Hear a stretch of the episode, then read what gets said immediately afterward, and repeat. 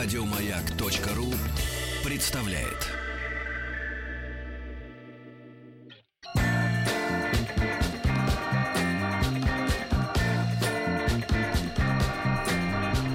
Сергей Стилавин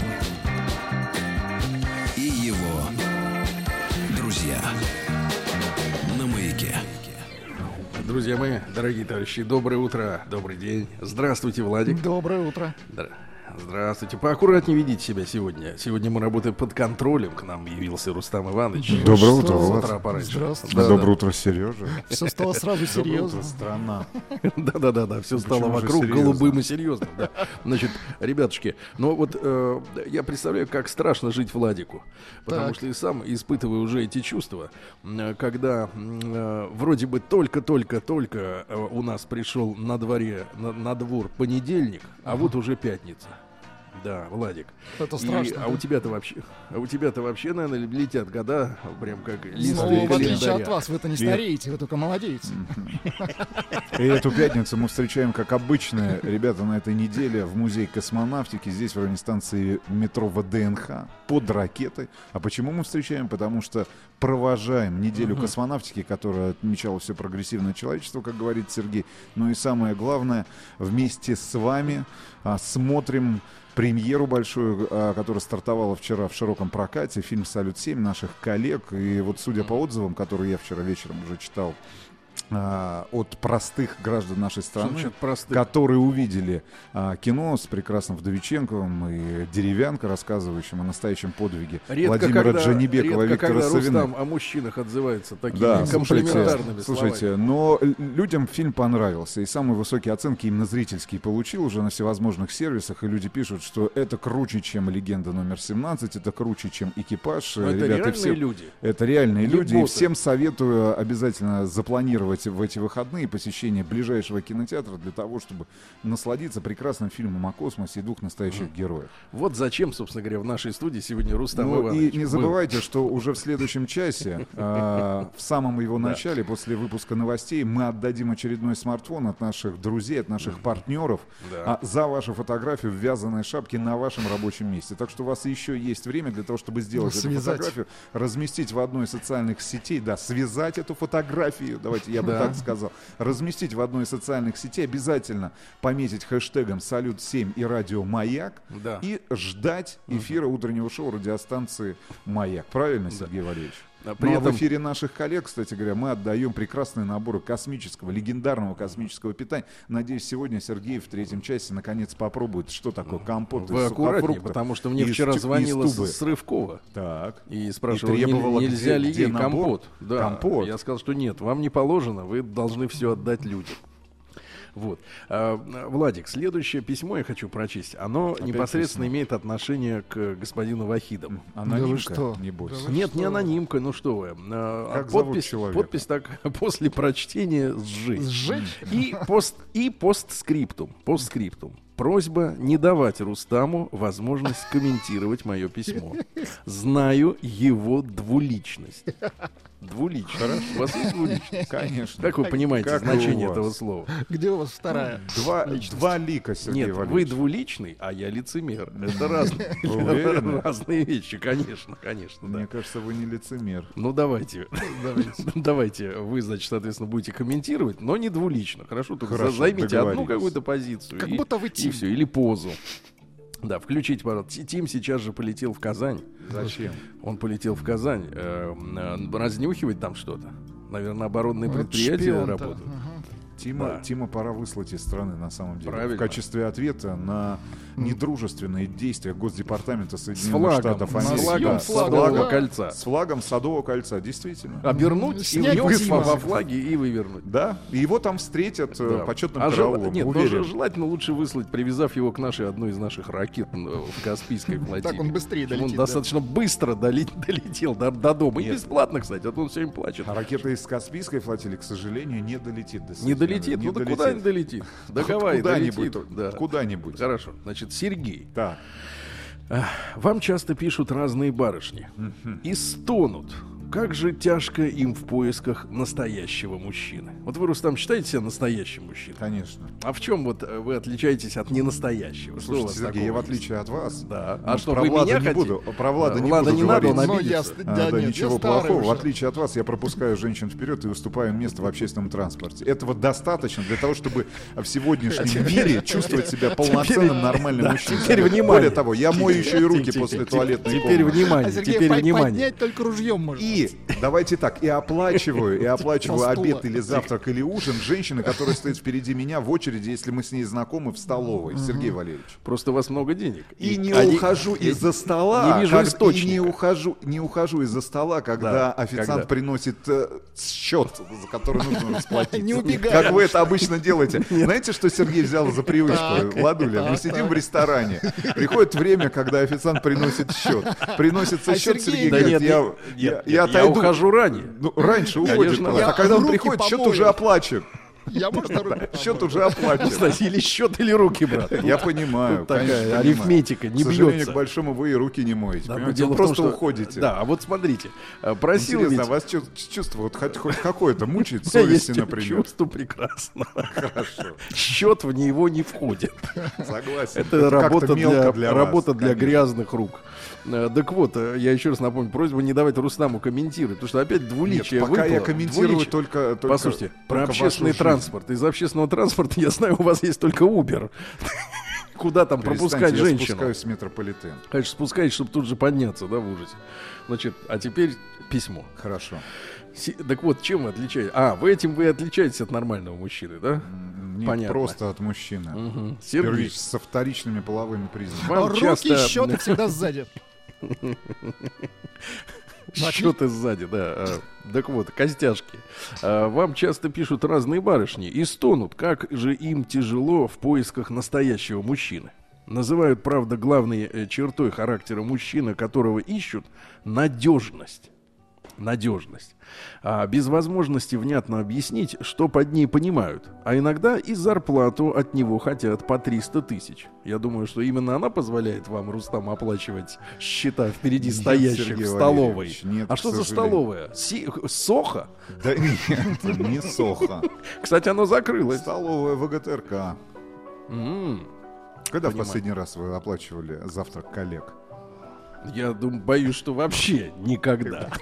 Нет, а вы так отвечаете, знаете, а я фраза- не вижу здесь коллег. Нет, нет, фраза «я закрою» мне не свойственна. А то и миллион в месяц. Послушайте, зарплату от него хотят по 300 тысяч. Вы представляете, девчонки?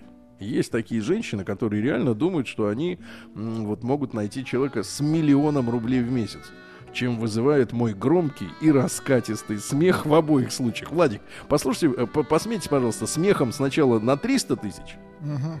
А потом? посмейтесь, а Ну, я потом не знаю, на на миллион. 300 тысяч нет. Вот может Тим посмеяться на, на, на рублей 15. Да-да-да. Ну а на миллион ваш, ваш коронный немецкий смех. Вот да-да, прям так. Честно говоря, накипело. И вот в одну из длинных дождливых ночей, а сейчас ночи длинные и, и очень дождливые, ребятки, я понял, что надо дать ответ. Скоро буду разводиться, поэтому и бомбит у человека. Это цитата. Так вот, это письмо перчатка в их сторону. Сразу оговорюсь, что я не буду рассматривать патологические случаи поиска близкого человека на сайтах знакомств. Там сидят почти все, и, естественно, в основном мужики, рассылающие сотнями сообщения самкам, которые таким образом повышают свою пониженную самооценку, потому что в реальной жизни для этого нет оснований. Вы встречались, Рустам, с женщинами, у которых понижена самооценка? Нет. Как нет? С завышенными встречались, что ли? И опускали их, да? До колени. Ниже. Еще ниже. На палас. Вот. Что за палас? Палас. В Чехове Палас. В Тридрихштадт палас. Так вот. Тридрих. Теперь, теперь мы знаем, как Сергей называет тот дом, в котором он живет. Чехов Пал. Тридрих. Чехов Палас. Пэлас. Хилтон Пелес. Так вот, хватит нам, хватит там сидеть, тратить впустую свое время и тешить себелюбие горделивых самок. Самка, которая соизволила согласиться встретиться вживую с такого сайта, получает пару тысяч сообщений в день, уже вследствие этого необоснованно отрастила корону на голове. А вот вас на встрече ждет полное разочарование. Как правило, это либо психически нездоровый человек, понимаете, Рустам? Да. Психически нездоровый, либо просто страшный. И как только они умудряются делать такие фотки, которые расходятся с реальностью примерно на пропасть. Что-то я разошелся про этот совершенно недостойный внимания способ знакомиться. Вот уже несколько лет меня шокируют самки нашего общества, пишет Самки. самки. После этого вы должны прекратить читать письмо. Погодите, я прошу вас замолчать, потому что ваши лицемерные... Это кто пишет? Самец, Двуличный. что ли? Самец Судя по всему, да. рода человеческого. Самет пишет. Так вот, Господи, кошмар какой. Честно говоря, особым разнообразием не радуют. Поэтому я выделил для себя несколько наиболее характерных типов самок. Итак, поехали, Владик. Тип номер один. Я... Ему в зоопарк. К самкам. Он к вам и обращается с моей помощью. В эфирный зоопарк вы имеете. Да, да, да, да. Я не такая, как все, тип номер один. В принципе, да, не такие. Внешне они довольно привлекательные, что на общем фоне выглядит заманчиво. Такие в основном умные и расчетливые. Лирическое отступление. К слову, последнее время меня поражает качество наших барышень. Как вам это? Качество. Качество. Барышень. Да. Куда делись красивые, подтянутые девчонки с хорошим... Вы заменяете слова девчонки и барышни на слово самки. Хорошо, но тогда будет одно слово вместо двух, это не подходит. Так вот, с хорошими волосами, красивым маникюром и со вкусом одеты. Где? Ощущение, что куда-то уехали. Кто остались? Серые мыши. С волосами, как солома, фигурой, как бочонок, ни разу не встречающиеся со спортзалом, без маникюра и еще не накрашенные. Мне кажется, это Уж Сергей про писал. одетые... Да, нет, нет, и Сергей писал бы элегантнее. Я его знаю, очень хорошо. Близко. Мы с ним проводим ночи вместе. Да. Фридрих Чехов Уж- Палас. Да, да, да, да. Уж про одетый хрен знает во что я вообще молчу. В принципе, не решающий фактор. Конечно, все вместе встретить редкость, но комплекс из вышеперечисленного у 9 из 10. Мое мнение не предвзято. Мне очень нравятся девчонки в Испании. Очень много красоток. Конец лирического отступления. Что-то я опять разошелся. Вернемся к нашей не такой, как все. В Пишут принципе, наши слушатели, блин, вы дочитаете, что они хотят-то? кто? Самки. Самки отжать 300 в месяц. Что они еще хотят? Вы что, не поняли? Так вот, не такой, как все. В принципе, много про них не скажешь. Понимая и ценя свою внешность на фоне серых мышей, это чрезвычайно загоняет их ЧСД. Ну-ка, что такое ЧСД? Чувство собственного У достоинства. вас есть чувство собственного достоинства? Есть, конечно. Как, а где оно Через находится? себя слушаю этот бред. Через себя не надо. Не надо через себя. Такие либо работают в эскорте. За что разошелся, товарищ? Такие либо работают в эскорте. Вот. Либо предъявляют такие требования к мужчинам, что подходят только мужики лет 40 на С-классе, написано по-немецки. С-класса. Эскдер С-класса. И с ярко сияющей на солнце лысиной. Ну вот давайте. Таких среди нас нет. Хотя нет, у Влада есть лысина, но нет С-класса. Ну, у вас есть S-класс, но нет лысины. Но, в принципе, можем его вам выбрить. Вот. Значит, товарищи, ну, дочитаем уже тогда, я думаю, в Да, там понедельник. много Конечно. еще. Рустам нес- там еще, я скажу, сколько пунктов. Еще несколько страниц, Влад. Еще три, три страницы всего лишь. Да-да-да. Ну, там все по полочкам разложено. Конечно, по полочкам. После- У сумасшедших всегда все разложено по полочкам? Да. По чужим полочкам. да. Ребятушки, э, соответственно, мы сегодня продолжаем нашу недельную вахту в музее космонавтики прямо Как из-под Владимир ракеты. Джанибеков и Виктор Савиных на станции Салют-7. Правильно? Типа того, но мы под землей, правда. День дяди Бастилии пустую прошел. 80 лет со дня рождения. Ух ты, а ей уж 80. Разный Дорогие друзья, сегодня 13 октября. По-прежнему, да, Пятница, да, да, да. 13. по-прежнему на шоу под названием «Праздник каждый день» обог- обгоняет по количеству выпусков и пройденных лет рубрику «Брендятина», которая и на этой неделе решила взять затянувшийся выходной. Друзья мои, сегодня праздник. Спасибо, Владик. что напомнили, Сергей. Да. Вы настоящий друг. Да, Давайте. я напомню, Я вас что- порадую на следующей неделе Да, во вторник. давайте. Вы Надеюсь, когда на чем? говорите, мне нравится А, а, постоянно. Живым выпуском Бриндятина. Мне нравится постоянство. Может, вам текст переписать с предыдущих, вы просто прочтете. Я буду смеяться в нужных местах. Значит, смотрите, сегодня 13 октября, Владик, наш с вами Давайте. праздник. Всемирный день яйца. Какого именно? Решает каждый. Вы рассказали, как мы в столовой Вячеслава выйди- Вы видели мыли? Цех помойки. помойки яиц. Конечно, Имеется конечно. в виду не помойка, а помойки. Помойки, да. Есть. Дело, дело в том, что Вячеслав очень не любит давать взятки.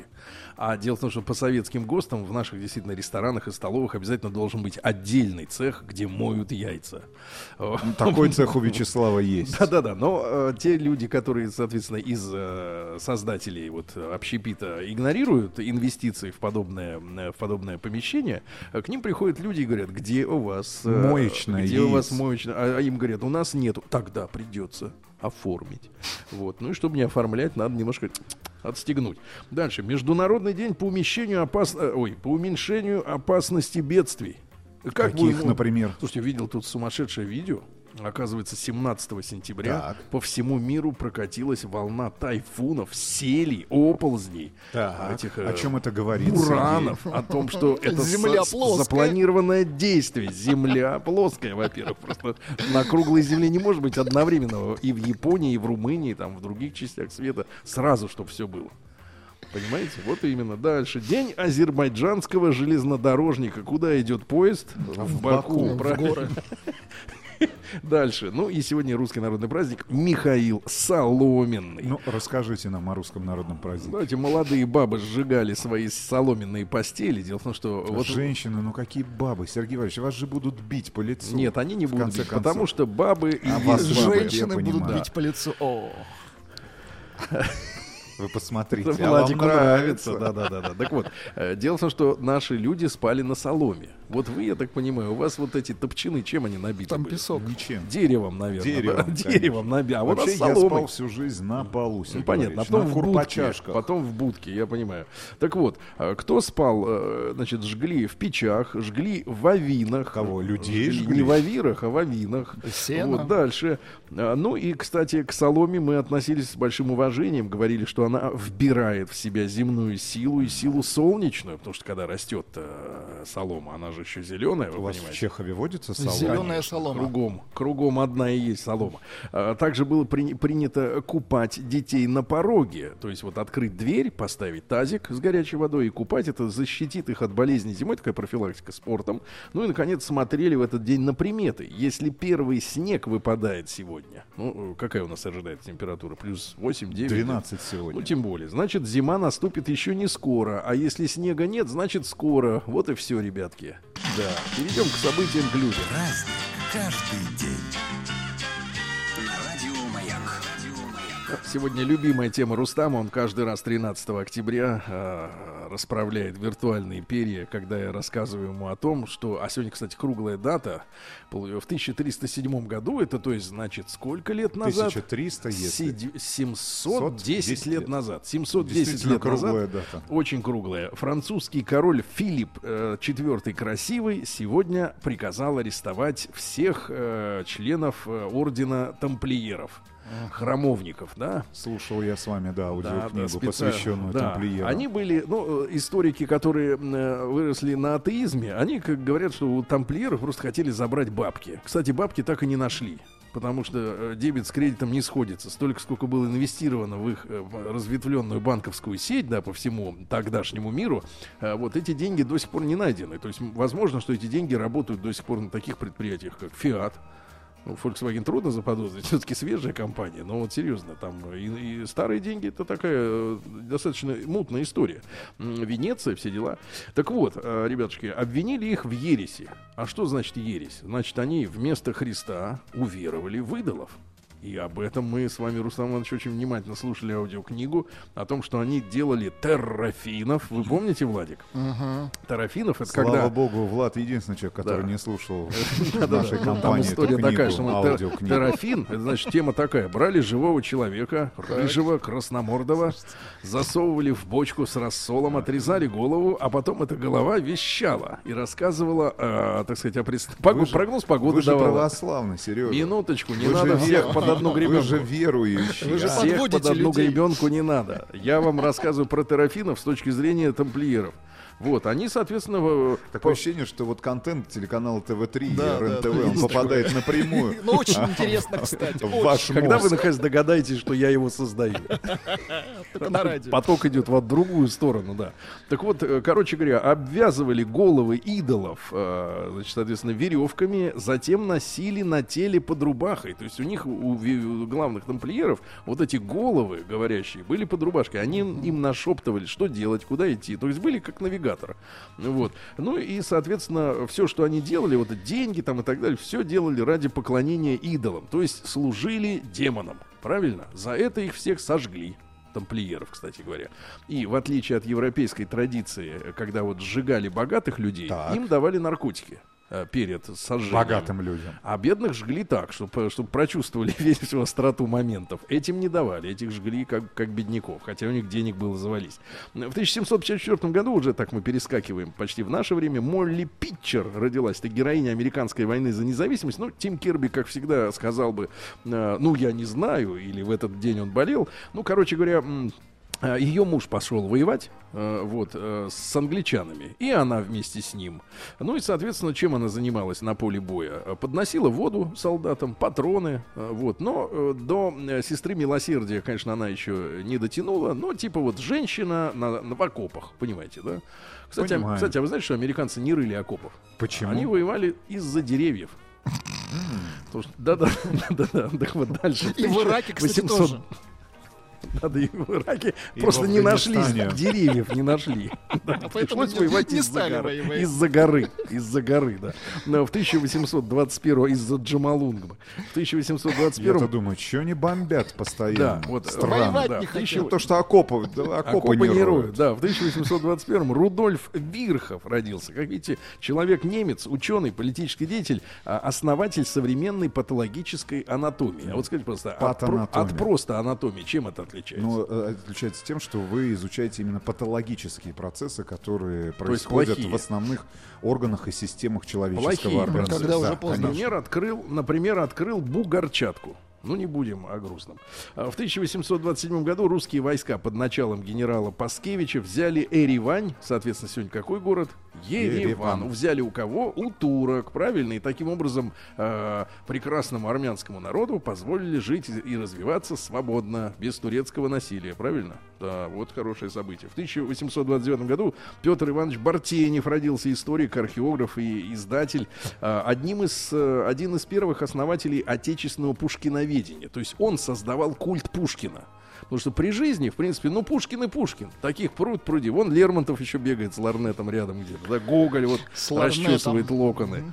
Да, но с ларнетом. Вы что, не знаете про э, Конечно, Лермонтова? Это правда. Он ходил на балы и разглядывал женщин. Это было, это было признаком самого дурного воспитания смотреть, пялиться на женщин. А там было что посмотреть. Какие шелка, какие, какое исподнее.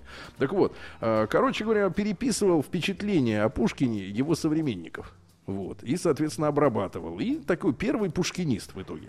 В общем, Э, такой продюсер Пушкина. не продюсер, это Хорошо, уже, уже не было. пиар-агент. Пиарчик Пушкин. Биограф. Пиарагент. Это Био- называется Хорошо. биограф. Я уже об этом сказал. Что вы лезете? Значит, в 1878 году Степан Георгиевич Шаумян родился. Большевик. Вы помните, один из 26 бакинских комиссаров. В Москве до сих пор есть улица, я думаю, не только в Москве, на территории Советского Союза. Ну, история такая, что э, он был председателем Бакинского совета после февральской революции. Ну, и нам говорили э, в, на уроках истории, что бакинских комиссаров расстреляли англичане. То есть была интервенция, англичане их поймали, говорят, ах ты коммуняка, You are коммунист, коммунист, как они говорят, и бум-бум, и все, нет бакинских комиссаров. А на самом деле убили их э, след, при следующих обстоятельствах, да, э, значит, бакинский совнарком э, понял, что не может сопротивляться белым, вот, и сбежали они в Астрахани, вот, ну и, соответственно, в городе Красноводске, Владик вам знакомым, э, вот, там у власти находились не белые и не англичане, а социалистическое рабочее правительство. И когда туда приехали бакинские комиссары, те испугались, что будет какая-то конкуренция, борьбы за власть, и, и приговорили бакинских комиссаров э, к смертной казни. Социалистическое рабочее правительство, то есть не англичане.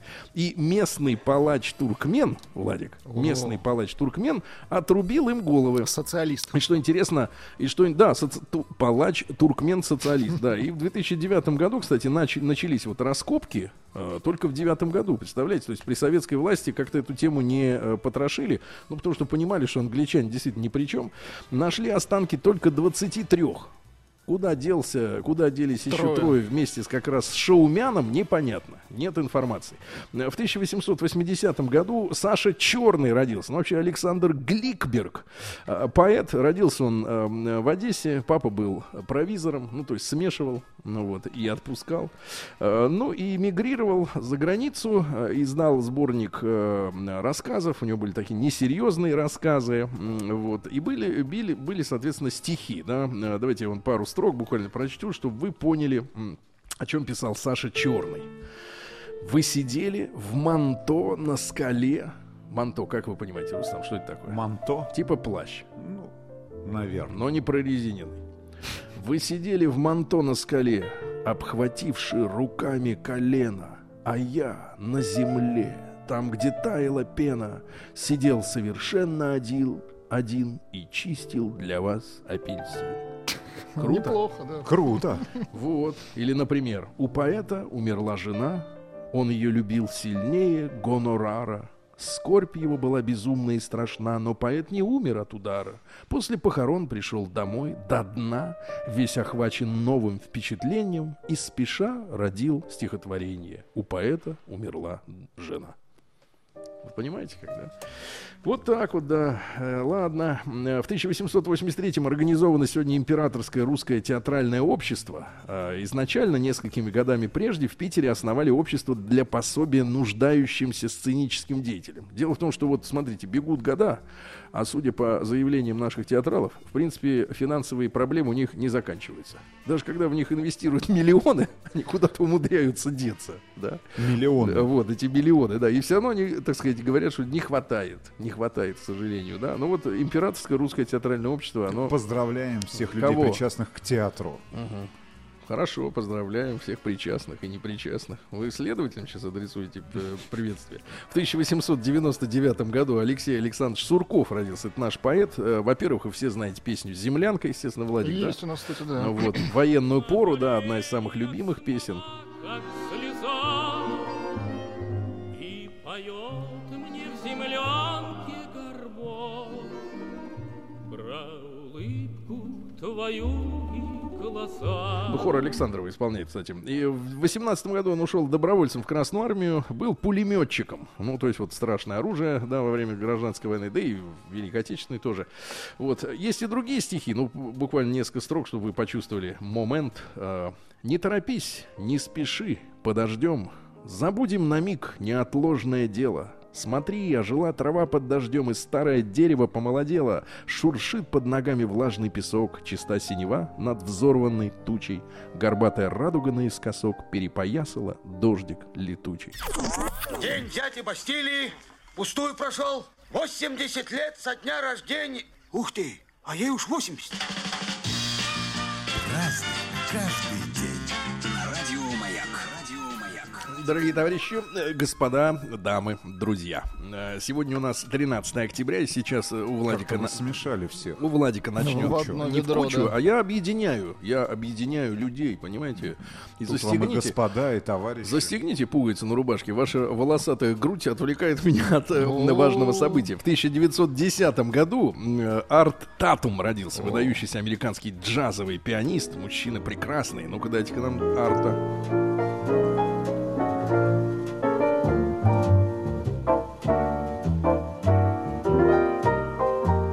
Да, класс. У него вот вдобавок к великому таланту э, очень было слабое зрение. В 30-м году, ему был 21 год, на него напали грабители, ударили по голове, и фак- фактически он видел там, ну, на 30%, может быть, даже на 25%. И тем не менее, какой замечательный музыкант, да, слух. Э, В 18 году Евгений Данилович Агранович родился киносценарист. Ну, такие фильмы, как «Ошибка резидента», там он написал песни для этого фильма, «В офицерах» тоже. И «Наш друг Пиши, читай». Вы помните мультфильм «Наш друг. Пиши, читай»? Такой с бородкой. А вот слушайте, я как-то по Москве ехал вот и, и поймался на мысли, увидел несколько, э, несколько филиалов какого-то сетевого магазина. И значит, тема такая, что в нашем детстве вот в одно слово пи- писалось, писался псевдоним этого персонажа «Пиши, читай», да? А сейчас обнаружил следующий слоган. «Пей, лей». Как изменилось время. Время, круто. да. Пиши, читай, а теперь пей, лей. И, то есть наоборот, лей, пей. Да, конечно, наоборот. В 21 году э, Ив Монтан родился, французский актер и певец. Есть А. Родители его были из Италии, да, во Францию они перебрались. Ну, чуть-чуть послушаем.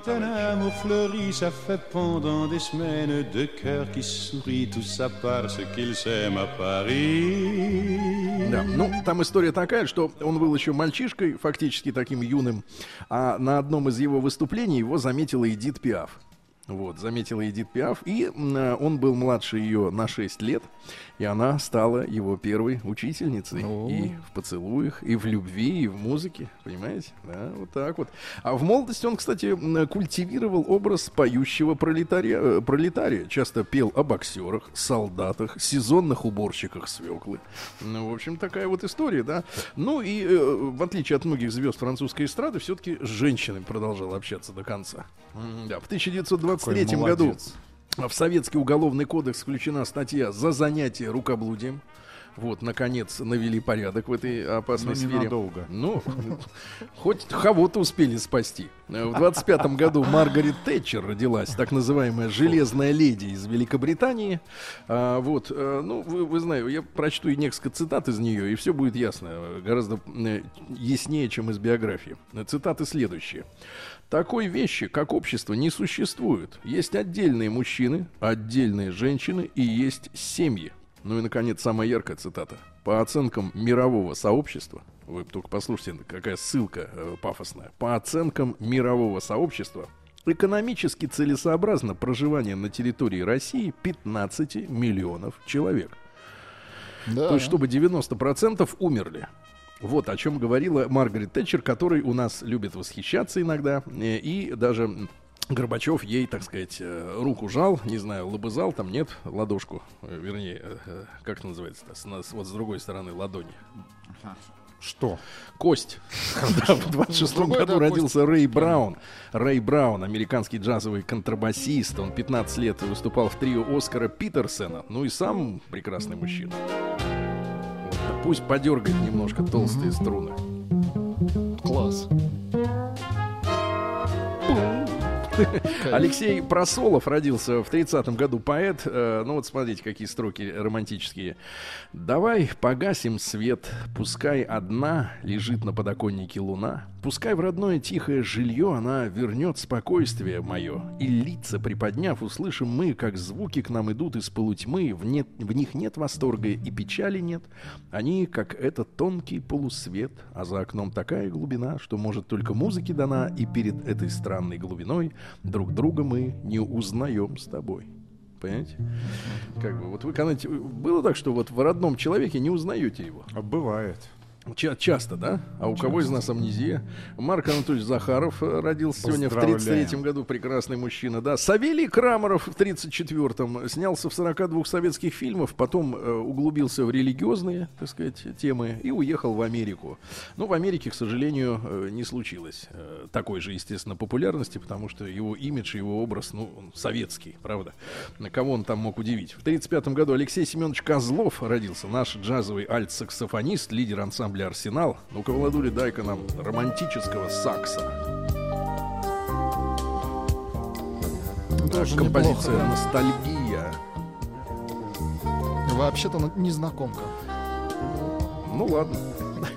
Ну, я хотел сказать, что Кенни Джи немножко курит в стороне потихоньку, да. А, Пол Саймон сегодня родился в 41 году, американский рок-музыкант, ну, такой депрессивный, унылый. Практически А, фолк. значит, что он сказал? А теперь цитата из Пола Саймона, что вы представляете, какой глубины личность. Я предпочел бы быть лесом, нежели улицей. Ну, мне кажется, в в лесу. Мы- а мы скажем по-другому. Мы предпочли бы, чтобы ты шел лесом, а не улицей.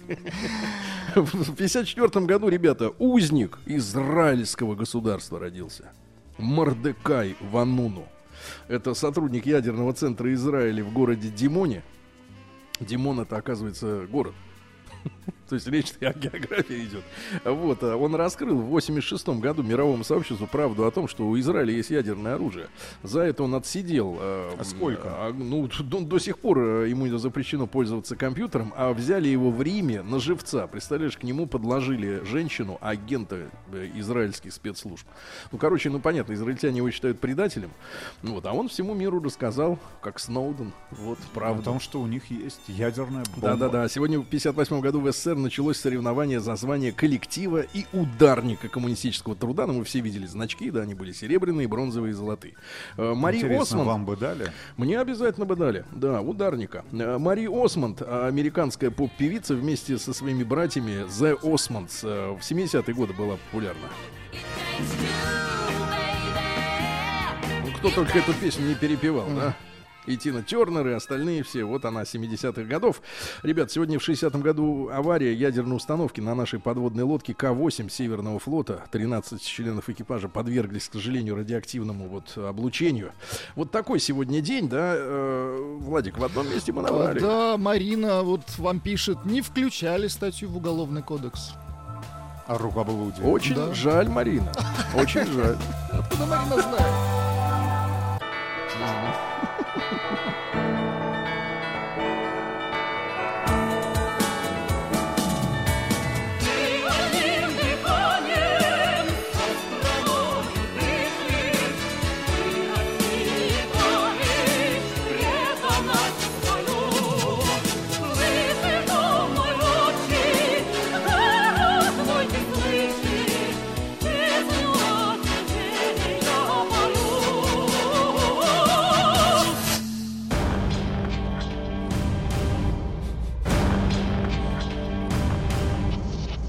Новости региона 55.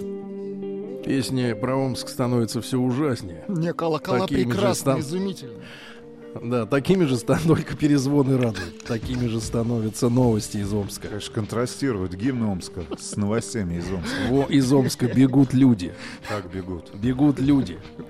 Еще один мальчик попытался убежать.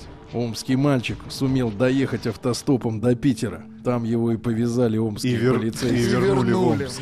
И вернули в Омск. Мальчик, наверное, плакал. Так вот, э, Пишут, гимн Омска нужно слушать да, стоя. почему нет, наоборот, лежа. Значит, почему, почему мальчик бежал в Питер? Потому что есть в нашей стране только два города, где есть Омская улица. В Питере и в Омске. Вот так вот. Пьяный Амич. при- Это две улицы побратимы. Да, они пересекаются где-то там в галактике э, виртуально. Пьяный Амич припарковал иномарку на железнодорожных путях и пошел спать домой. Просят наши слушатели, Влад, переведите, пожалуйста, песню про Омск на русский. Ни одного слова непонятно. Она на русском. Ну, это и не нужно. А, это она не на на русском омском. было. На- это на, на ом- омском. Дальше. В Омске вычислили воришку, который грабил магазины по оставленным на месте преступления кроссовкам. Пришли собаки-нюхачи и выявили мальчика. Ну и, наконец, житель Омска продает коня ради того, чтобы купить автомобиль. С конем чувствуешь себя свободнее, говорит он э, в объявлении, но с машиной надежнее. Помните песню Александра Малинина? Я хотел въехать в город на белом коне. К счастью, нет. Сергей Стилавин друзья. А я помню. А вы можете спеть, кстати? Мы Я не на- хотел не- не на- ну въехать что давай, в давай, город давай. на белом коне, Класс. но хозяйка корчмы улыбнулась мне. Вы пели Я помню даже вторую Не надо вторую, не надо вторую. Значит, друзья мои, Друзья мои, давайте несколько хороших сообщений. Ну, во-первых, в Беларуси нашли мужчину, который блуждал в лесу три месяца. Три месяца человек не мог выйти, он потерял компас. Э, В Гомельской области 60-летний Степан. Его искали с самого конца июля и нашли. Сумасшедшая новость, ребята. Его вчера обнаружили волонтеры. Э, Печальное сообщение на тему, на, на тему Шавы. Аршавин опять расстался. Да, Теперь говорят, с новой из-за женой. измены. Из-за измены кому? А, же- не- ой, извините, Жене. пожалуйста, жене, да. С кем? С футболом. какая разница, товарищ? Если бы нет с чипсами, изменял с С чипсами. картофелем Ну, хорошо. Да-да-да, с глазком.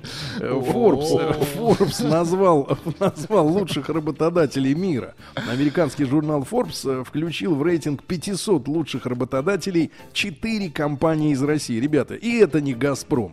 На первом месте э, среди российских это 214 место в общемировом рейтинге, то есть выше середины. А, Значит, Магнитогорский металлургический комбинат, ну, я не знаю, может быть, зарплату топ-менеджеров измеряли, что там э, за рейтинг. Следом Московская биржа, 466 химический холдинг ФОС Агро. Знаем такое. И банк ВТБ. Вот четыре лучших работодателей, которые входят э, в пи- в 500, в 500, в 500, как сказать-то, в 500, В 500. 500. в 500, ну понятно, да. Ну, Ну, и наконец можно- более... Пишут, что улица, пишут, что улица Омская есть не только в Санкт-Петербурге и Омске. Это хуже. Например, в Ростове-на-Дону, в Камень-на-Оби, Слушайте, а в, Рос- них так, в Ростов, в Красноярск. А не надо, не надо пользоваться вот этими источниками. Ну, наконец, еще э, сообщение важное, особенно для автомобилистов. Более 20 тысяч километров дорог подготовят э, через 18 лет, это хорошая новость, через 18 лет к передвижению беспилотных автомобилей. И впервые машины поедут по М7 Волга и А181 Скандинавия. Так что остальные могут ехать спокойно. Держитесь за баранку, ребята. Теперь к новостям науки. Наука и жизнь. Ну, самая прекрасная новость пришла из Минздравсоцразвития. Э, Вероника Скворцова, наш министр, рассказала о том, что есть все-таки дозы алкоголя, которые не вредят организму, а наоборот ему помогают. Цитата. Микродозы проводят профилактику развития атеросклероза. Так вот, Но без- это не про вас, Влад. Я Минуточку. понимаю, но какие Минуточку. просто любопытно. Это до, доза следующая. 90 граммов чистого спирта в неделю. 90 граммов. Значит, давайте переводить это в реальный Ну, алкоголь. 200. примерно 200. Это да. водка. Нет, а если мы Водки. вино берем, например? Это да? уже Еще, литр. Там 13. еще на 3. Литр. Литр, Литр, да. литр, Литр. Владик, литр, Литр литр. можно, по, видите? по словам, по словам министра, до 300 граммов в неделю. Это доза серой зоны, когда особого вреда тоже нет. Я в серой зоне. Выйди из серой зоны в черную. Да. Дальше. Шведские ученые ну, постановили. Владули нос еще не красный. Ну хорошо, не разрастается, да, хрящ? А Это Шведский. не хрящ. Представляешь, такой маленький, А худой вот у вас краснеет уже по утрам. Это я сморкаюсь. Да, конечно, это с мороз- он с мороза просто. Ну, конечно, с мороза. Дальше. Поэтому вчера грелся в 6 часов вечера. Швед- Дальше шведские ученые заявили, что викинги исповедовали ислам. Вот Да и все. ладно. Хо-хо-хо. Ваших прибыло, да, Рустам Иванович? Мне кажется, просто шведские ученые. Шве- Ученых, я имею в виду, прибыло. Дальше. Да, Установлен возраст, когда люди выглядят лучше всего. Парни, мы уже проехали, но, в Так. принципе, мы были не так давно самыми В этом совершенными. возрасте. Да, Ну, 39 лет. Да вы что? 39 лет, Владик. Как давно это было, да? Хорошо будет выглядеть Тимур Родригес сегодня в концерте. Ему 39 в как четвертом раз часе сегодня. утреннего шоу. Да, ну и, наконец, осьминоги вдохновили ученых на создание программируемой 3D-кожи. 3D-кожу мне, пожалуйста, 100 грамм. Вот такие новости науки. Давайте к капитализму перейдем. Новости капитализма. Ну, Да одна нет, из- главная новость э, капитализма это то, что CNN сообщил о попытках России посеять расовую ненависть США через игру Pokemon Да, Go. да, да, это, конечно, феерично звучит. расовую ненависть. Расовую ненависть. Через покемонов. Хорошо, хорошо. Легализация марихуаны в Колорадо увеличила смертность в ДТП на 66%. А, мне кажется, была новость еще о том, что в другом штате легализация марихуаны привела к увеличению прибыли компании Макдональдс. Очереди, наконец, в ресторанах. Жор настал. Так вот, в декабре 2013 года Колорадо стал первым американским штатом, где разрешили употреблять марихуану не только в медицинских, но и дальше цитата, но и в развлекательных целях.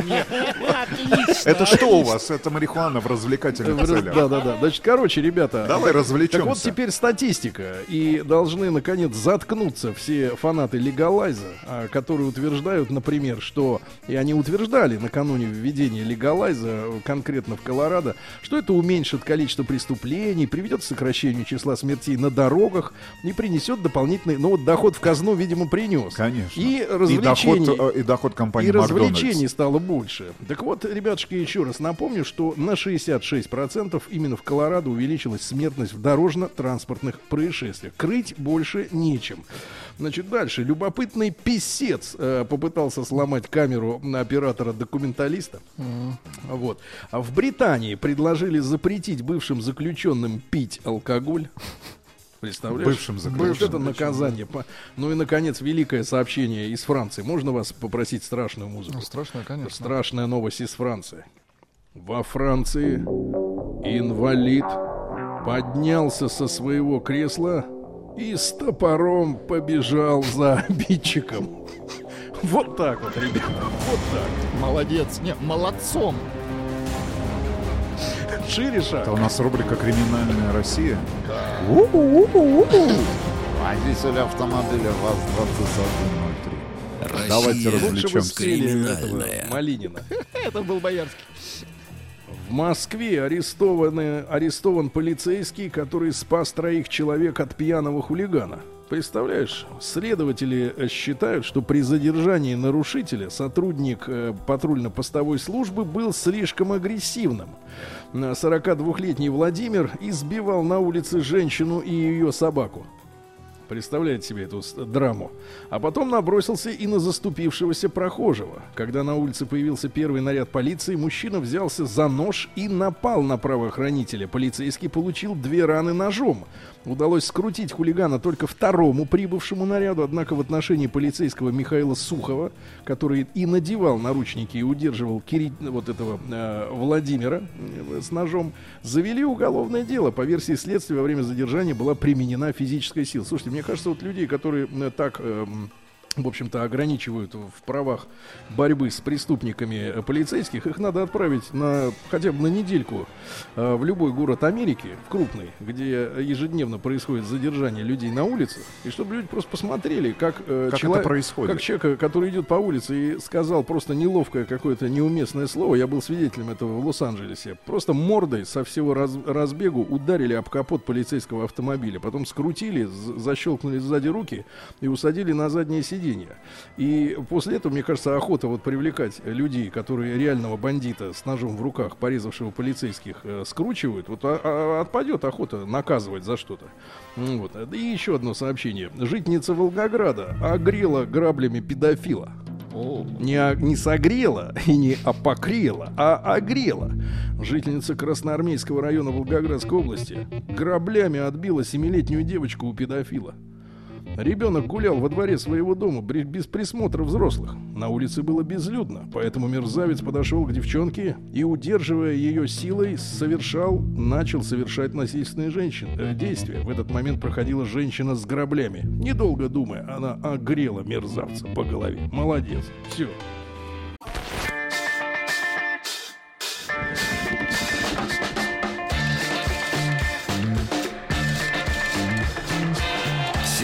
Стилавин и его друзья. На маяке. Друзья мои, сенсационные известия пришли из э, Центра исследования общественного мнения Левады. А, оказывается, россияне стали чаще добывать себе пропитание не только на приусадебных участках, в садоводствах, в некоммерческих садовых товариществах, но и в лесу, на берегах рек и озер. И в 2017 году рекордно выросло число тех граждан, которые несколько раз в месяц ходят на рыбалку, на охоту, по ягоды, грибы. И вот 3% сообщили в сентябре о том, что ловят рыбу несколько раз в неделю. Еще 8% занимаются рыбной ловлей по нескольку раз э, в месяц. А, Та же история с мясом. Около 2% опрошенных ходят на охоту несколько раз в неделю. Бьют лося. Ну и так далее и тому подобное. Остальные цифры я вам прочту уже после новостей новостей спорта. Ребята, давайте короткий опрос. М1 на номер 5533. Вы добываете пищу альтернативным путем, то есть не за деньги на охоту, на грабеж, ой, извините, это шутка. Значит, М2, По М2, грибы. М2 денег э, хватает на то, чтобы ходить только в магазины. Ну и большой разговор. Ваш альтернативный способ добывания еды. Где вы берете хавку?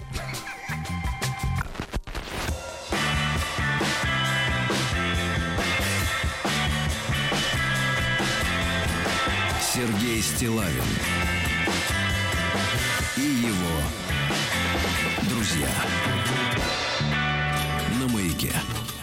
Ну что ж, друзья мои, э, наша вахта на сегодня, к сожалению, из музея космонавтики завершается. Вчера запустили э, фильм «Салют-7», правильно, с чистой совестью, Да, можно сказать. широкий прокат. Вот, ну и, ребята, интереснейшая статистика вышла, как неожиданная, я думаю, для многих. Оказывается, россияне стали чаще добывать пропитание не только на приусадебных участках, где они выращивают картофель, лук, парей, редис. Помидоры и м, огурцы. И прочее, да. Но теперь уже пошли атакой, То есть так фронтом. в расход пошли животные. Да, пошли в лес, птица, на берега рек рыба. и озер, да, скоро будут спускаться на дно. А, Вот. Ну и с мясом эта история продолжается. Люди, уже 2% опрошенных, ходят на охоту несколько раз в неделю. То есть они питаются этим мясом. Они не ходят в магазин, не покупают там окорочка. Так вот, например, в Кировской области, помните, там губернатор был из Кировской области? Помним, Сергей с Валерьевич. цветными руками. Так вот, население-то что, чем занимается? А, Забирают из леса 45% всех вырастающих там грибов, вы представляете? Ну и увеличение собирательства вот этого и бортничества. А, Директор научно-исследовательского института продовольственная безопасность Российского экономического университета имени Плеханова Михаил Ананьев считает реакцией латентной безработицы на спрос. Вот так вот, друзья мои, да, то есть вот уже не погрешность, а целые проценты, там до 8% э, занимаются рыбной ловлей несколько раз в месяц. Но они же не для удовольствия это делают, видимо, да, а для того, чтобы эту рыбу потом съесть, как минимум, а может даже и продать. Ну, неважно, э, М1 на номер 5533, э, у вас есть действительно не источник пропитания, который находится вне магазина. Вне супермаркета, Да, универсама. вы берете еду не только в магазине. М2 нет, пока А что... забирайте у природы. Да, М2 пока что только в магазинах, так сказать, орудуете, да. Ну и большой разговор, плюс 7967 103 5533. А откуда вы берете альтернативные э, продукты питания? Ну, несколько сообщений от наших слушателей на нашем официальном WhatsApp и Viber портале плюс 7967 103 5533. Доброе утро, ребят, пишет Дмитрий. Моя альтернатива последние 10 лет это заброшенные сады и леса. Каждое лето и осень свежие ягоды и грибы. Очень неплохое подспорье в наше нелегкое время сообщение из Нижнего Новгорода. Ну или вот сообщение от Владимира. Сергей, в этом году я насобирал, а, опять закрыл около 30 банок. На рыбалку тоже езжу, но рыбу не, заг- э, не заготавливаю. Но по рыбе не Обычно съедаем все на берегу. Плюс насобирали черники в этом году. Москва 41 год. Да, да, ну давайте вот Ваню послушаем из Москвы, 46 лет. Ва- Ванечка, доброе утро. Доброе утро. Ваня, я Доброе. представляю тебя в роли бортника, бортника, который Ну, карабкается а по сосне в дупло. Я нет, но знал одну семью, а, как бы сказать, был недолго в родственных отношениях. Вышний Волочок жили Мгм. люди, да. И там действительно с утра мелкий встает, пошел на рыбалочку на зорьке, принес на, зарп- на завтрак терпугов. Потом все пошли, пособирали кислицу, сварили суп. Бобра поймали, бобровые котлетки. За И хвост? тогда- ну, я не знаю, там за хвост или за что, да. Но, тем не менее, вот так вот люди... Ну, они действительно выживали. Это, правда, были 90-е годы. Вот очень бедно жили. То есть приусадебный хозяйство тоже был. Но вот дети все время чего-то, где-то, где-то, кого-то, кого могли, того и Тырили. тащили. Тырили, да, было очень вкусно там и так далее. И Да. вот однажды стырили бобра, я понимаю, да. Спасибо, спасибо, У Ваня. нас в офисе пишет ЕК. Есть несколько таких альтернативных поедателей и собирателей. Они приходят и жрут то, что ты принес для себя или ближайших коллег без спроса. Из без зазрения совести. Причем наш конкретный пример. Одна девушка Да. может съесть все, что есть до последней крошки. И даже спасибо не скажет. А вы назовите имя, фамилию, давайте пусть она узнает, что э, про ее подвиги люди э, в курсе. Э, Давайте Славу послушаем. Вячеслав, доброе утро. Доброе утро, Да. господа. Слава, вам привет Доброе от Рустама утро. Ивановича. Не может забыть никак эскалаторы ваши. И моечную для яиц. Спасибо. А по цех просеивания муки. Ну, это шикарно. Это время, шикарно. ну да. Это роскошь в наше время. Не, ну в этом году действительно какой-то бред. Вот я, так как у меня мой участок прилегает к лесу, ну, действительно, во-первых, урожай грибов был совершенно удивительный в этом году в Подмосковье. Бесконечное количество этих опят, действительно. Но такого количества мы никогда не видели. Но потом, что самое удивительное, у меня у соседа э, собака-дворняжка. Ну, такая она полуорганизованная, э, на даче я имею в виду. И к нему подходят ребята, когда говорят, слушай, мы не раз видели твоего Рекса гуляющего отдельно, ты, пожалуйста, так не делай. Он говорит, да нет, на что он там кого-то шугает, вроде там собака безобидная, он говорит, да ты что, сейчас всех собак уже почти сожрали в Подмосковье. Он говорит, да ладно, ну что за ерунда, говорит. И вот люди говорят, нет, э, все ребята не русских национальностей, такие там гастарбайтеры, они перешли вот э, магазин не могут себе позволить купить еду, они вот мало то, что собирают грибы и, как вы говорите, ягоды, так они еще и пережрали всех полудиких собак. Поэтому Ну как-то полудиких. Ну, Скоро, которые значит, на волка пойдут, правильно? Ну, может. Ну, меня он к нам лось Да, два раза пос- приходил, дай бог, что они не съедят. Тот же, да, лось, вы думаете? Сообщ- Вы уверены, что был тот же? Спасибо, Вячеслав. Сообщение из ФРГ, из Федеративной Республики Германия, пишет Валерий Зайчиков, наверняка псевдоним нашего резидента. Слушаю вас, сидя в лодке. Ловлю рыбу прямо сейчас. Пару щук уже поймал. В Германии. А в Ну, Гер- в Германии, в помните, еще в Германии. 90-х годах э, отметили убийство последнего дикого медведя. Они там у себя вообще всех перебили. Доброе Даже несмотря на то, что гораздо более строгие правила охоты и рыболовства. Е- единственный альтернативный вариант добычи еды – это рыться по помойкам.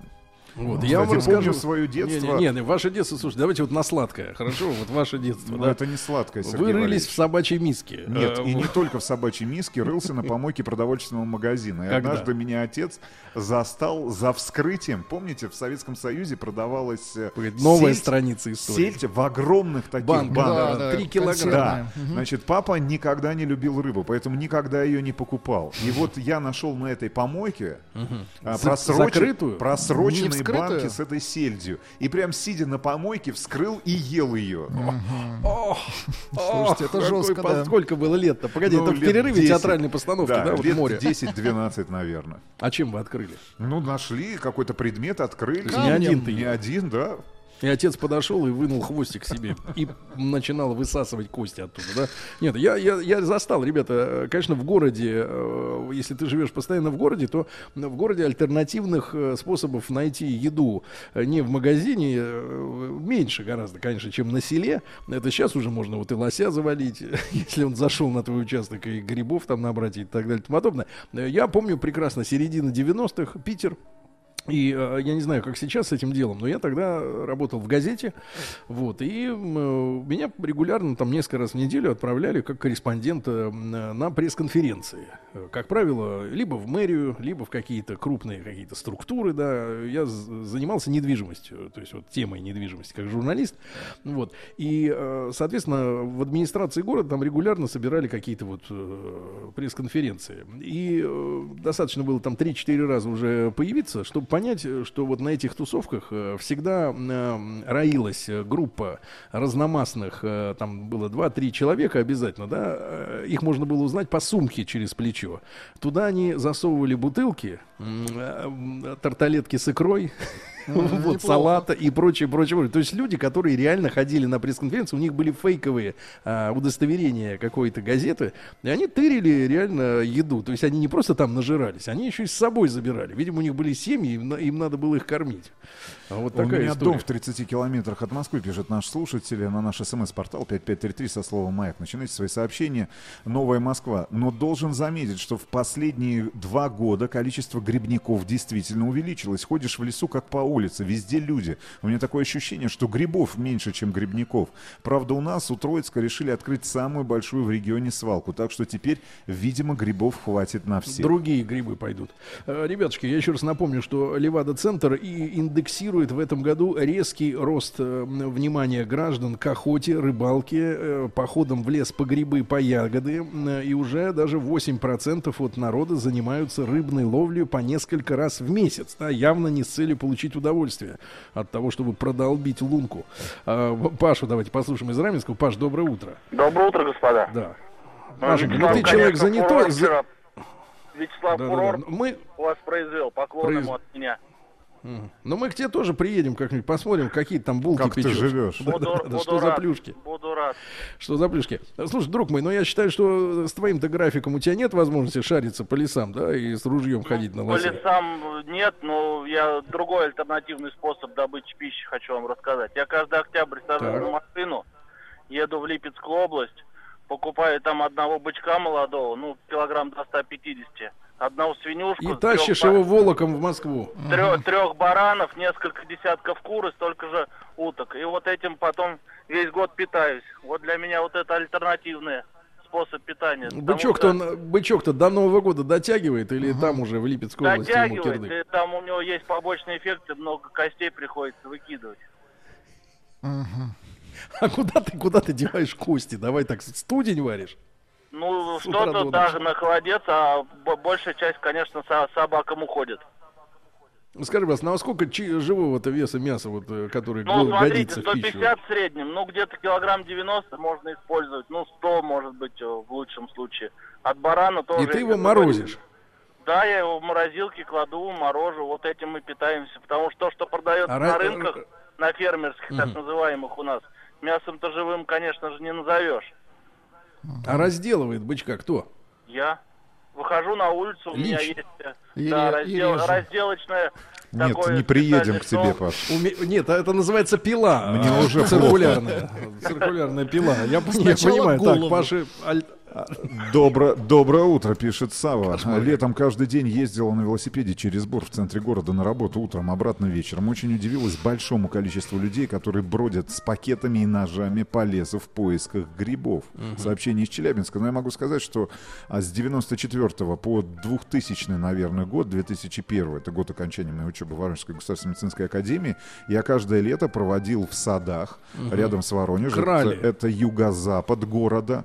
Это несмотря на то, что в Подгорном был свой приусадебный участок. Я а, полол... Крал? Нет, я полол, собирал картофель, а, Чужой. занимался сбором ягод, яблок в яблоневых садах, которые расположены в районе были Московского проспекта. Ну, то есть я занимался заготовкой, да, чужих яблок. ну, нет, почему? Это свои яблоки, потому А, что свои. люди не могли собрать Ну, яблоки и приглашали жителей города для того, Наших чтобы они... Так и пред- пред- приглашали следующим. А ты рожа. Пошел вон отсюда. Приглашение. Значит, э, Виктор, давайте из Питера послушаем. 35 лет. Витя, доброе утро. Доброе утро, ребята.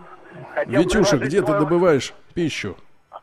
Я, у меня пища добывается как хобби, в плане того, что, потому что, что охота, что рыбалка достаточно недешевое удовольствие. И у россиян появились, значит, деньги. Потому что даже лося подстрелить, лицензия стоит около 15 тысяч, если я не ошибаюсь, и один патрон 150 рублей. Вот посчитайте два раза в неделю походить, поохотиться. А если его этой палкой завалить или копьем? Мечом. Ну, вот это, Мечом наверное, дороже. в- в нынешнее время это дороговато будет и опасно. Мгм. То есть это наоборот, состо- то есть это богачи, олигархи ходят по лесам э, толпами и у- валят лосей. Почему? Средний класс. У людей появились Средний деньги, класс, у кого есть деньги? Да. Понятно.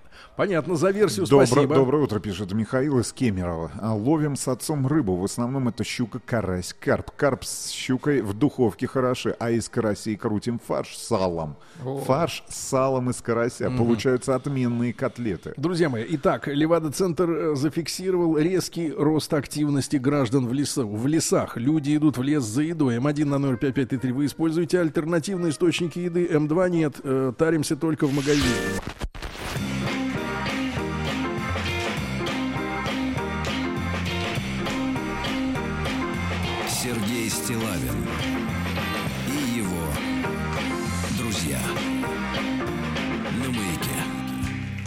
Итак, друзья мои, народ идет в лес на берег реки, бьет рыбу, добывает лосятину.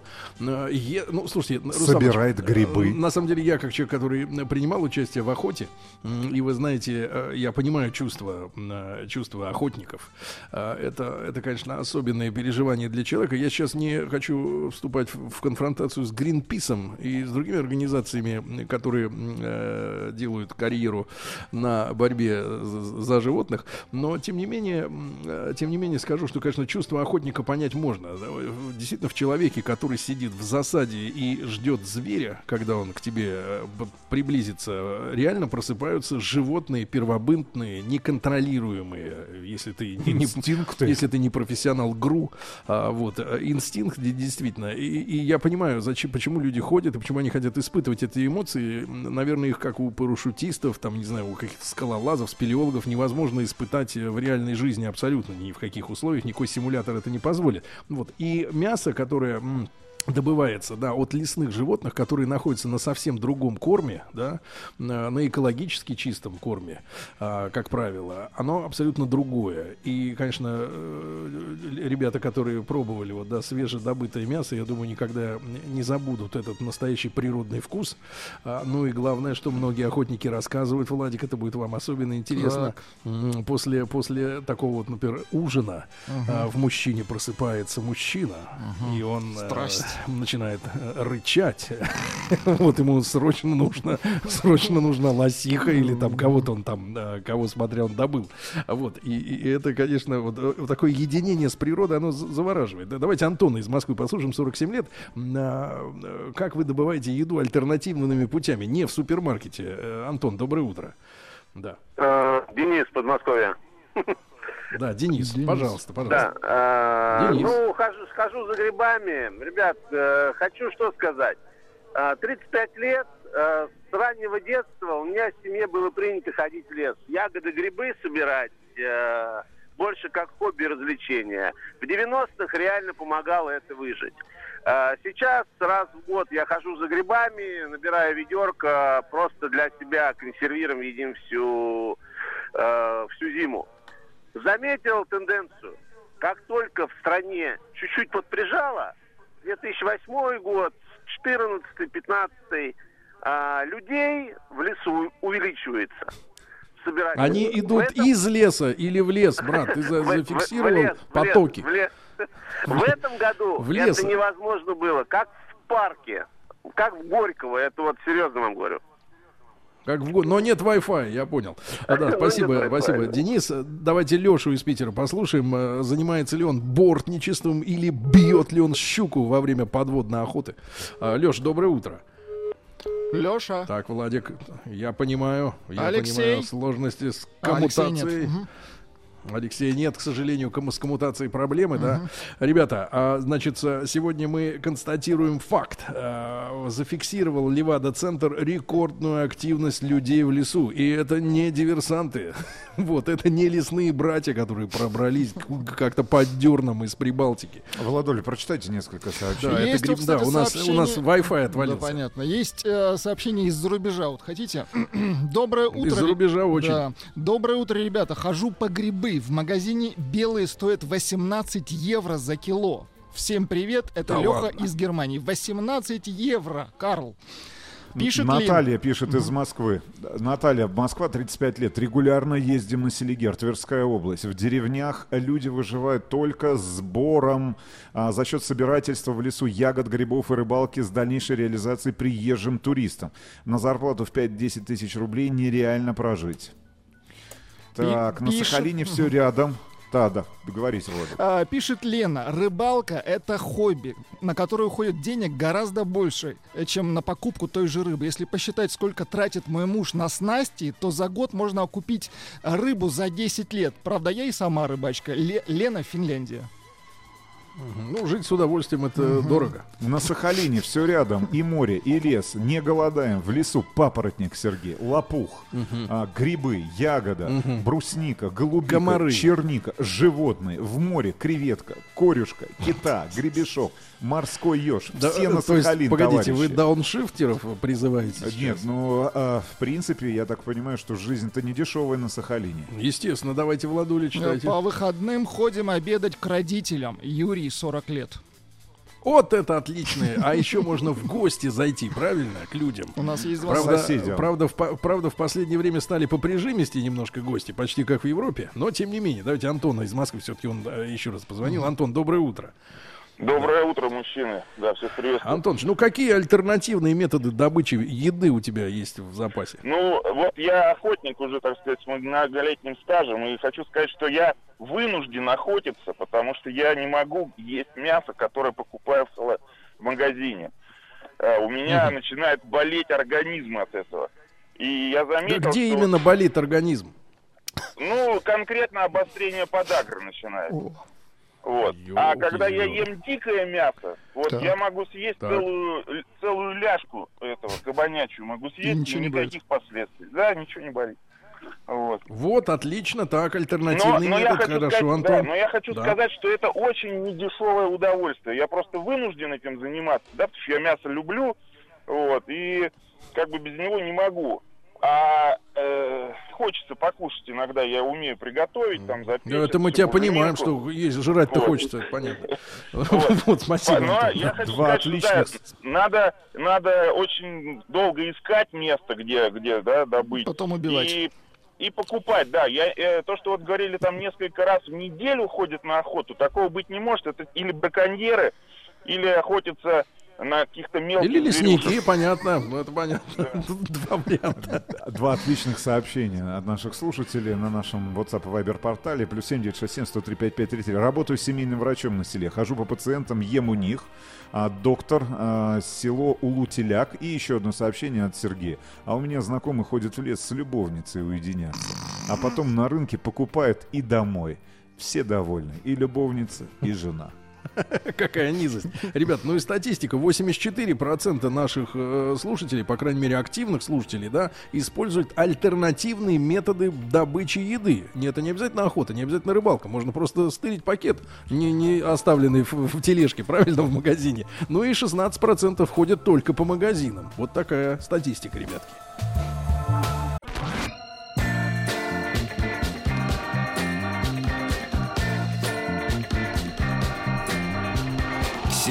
Стилавин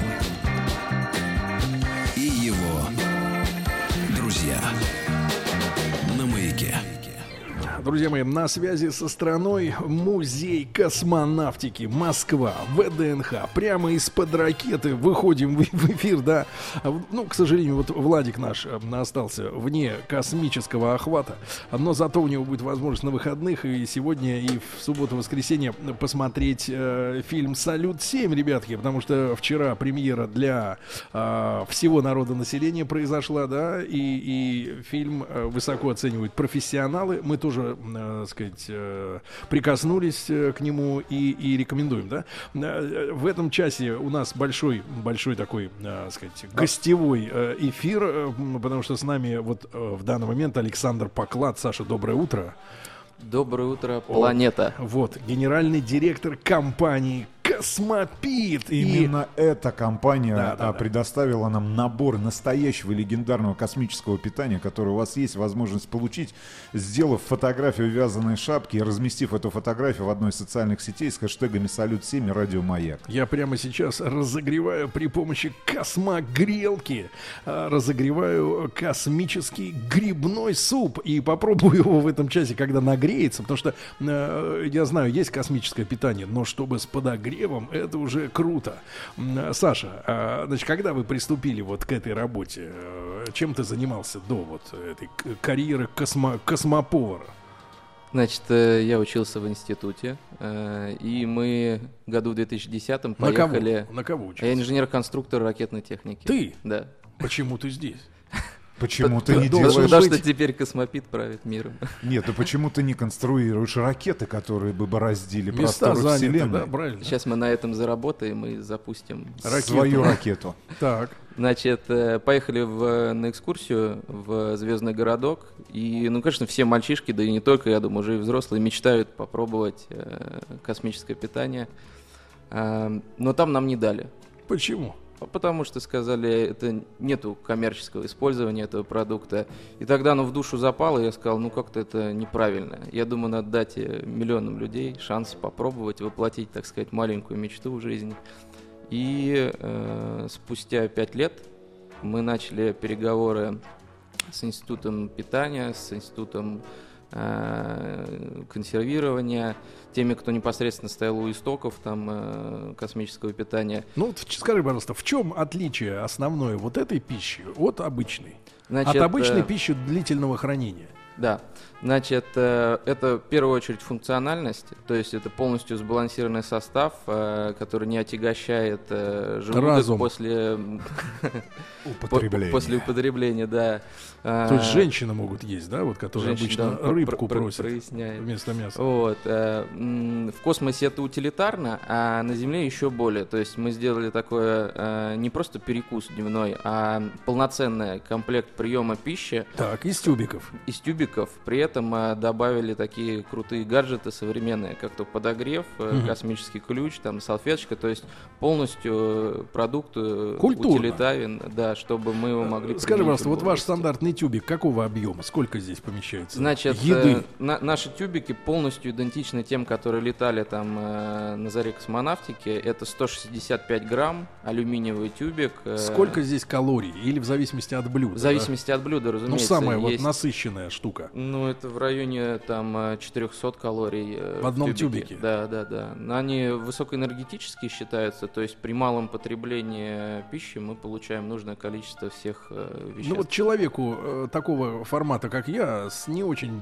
большим подвиж... не очень большой подвижностью образа жизни, да, э, сколько необходимо вот принять тюбиков, э, ну вот за один, э, за один сеанс, Да. то есть, например, обед. Самое идеальное будет, если вы возьмете э, и во время эфира откроете тюбик, Так. будете есть во время эфира, то есть это удобно, мы кушаем. Растягивая Да, удовольствие. растягивая удовольствие. Мы кушаем, можете закрыть, пообщаться с э, гостем, э, потом опять открыть, э, Сейчас я открою. есть до конца. Сейчас откроет Сергей, да, с утра и вы тогда суп. наедаетесь с одного тюбика. Аб- абсолютно полностью организм все получает. То есть, если съесть разом, Если то будет казаться есть, мало. да. Да, Давайте, да, ну да, вот идеальное, дробного питания. идеальное такого. время, э, за какое время нужно съесть вот этот тюбик 165 грамм? Ну, оно вообще тюбик по инструкциям нужно съесть за 12 часов. Ну, то есть в течение 12 часов, Один? чтобы он не испортился. Нет, Да, я да, имею в да. виду вот, а чтобы вообще, питание ну, правильное было. 20-30 минут. Ну, э, 30 минут не спеша, да? да, не, спеша, спеша, откусывая грибной суп. Да. Правильно. Но, Брат, а что касается сырья, да, то есть э, ингредиентов, они как-то специально обрабатываются, чтобы они э, могли храниться в тюбике, да, который, я так понимаю, не нуждается в холодильнике, правильно? Да, не нуждается. Эм, Собственно, самое, наверное, смысл производства таких э, космических продуктов это априори самое высокое качество, э, выше, чем у любых других продуктов. То есть мы э, имеем 12 точек контроля э, разнообразного, как входного, так и промежуточного и выходного Сколько у вас контроля. персонала?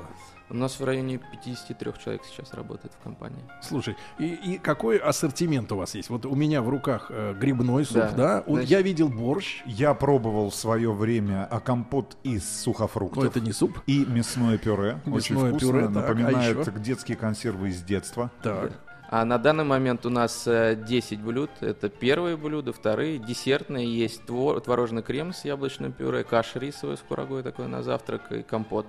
Вот. э, И в процессе разработки у нас сейчас э, большая глобальная серия такого э, каждодневного питания, кухни народов мира. Например, ну, плов. например, у нас плов с бараниной, Реально? все, все- всевозможные торты.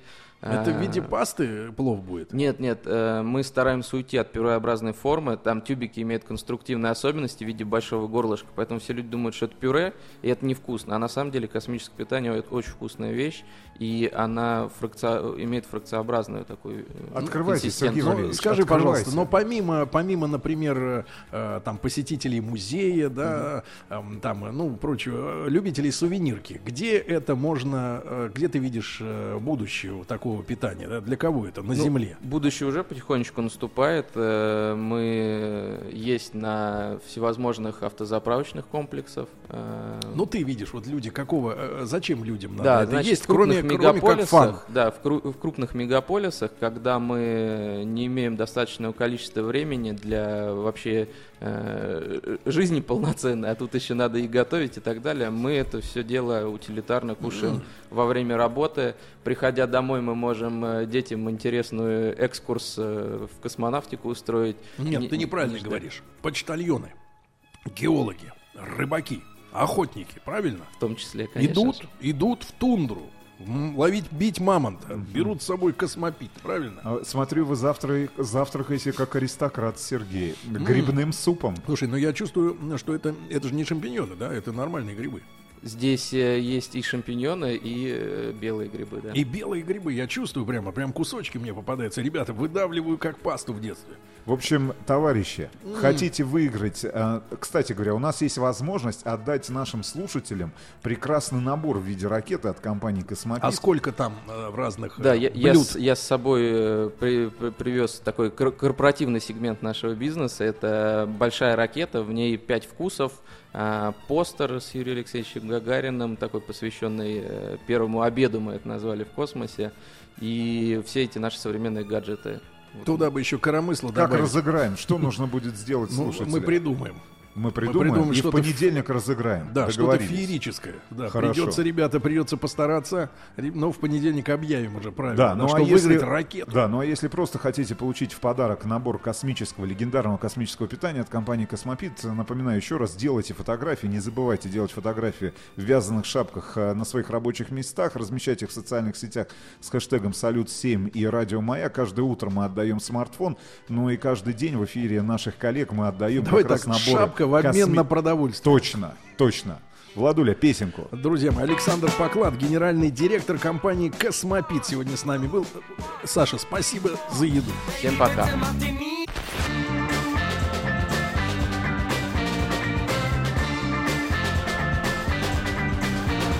Сергей Стилавин и его друзья.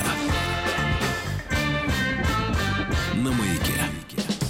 Друзья мои, сегодня пятый день эфира э, нашей специальной утренней студии из Музея космонавтики. Москва, недалеко от метро ВДНХ, прямо из-под ракеты и титанового монумента покорителям космоса, ребята.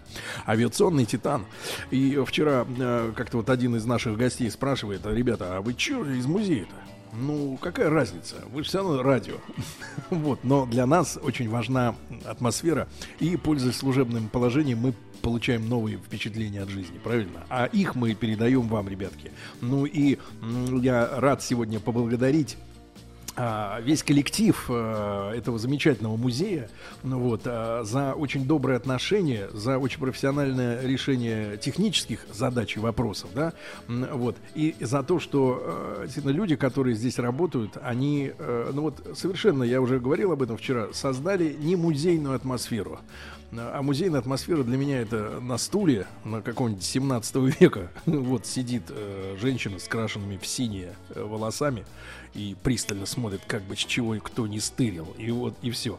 Наталья Витальевна Артюхина, директор музея космонавтики, сегодня с нами. Наталья Витальевна, доброе утро. Доброе утро. Спасибо вам огромное от нас, от нашей команды большой. Да, От всех за- Спасибо вам, что вы у нас.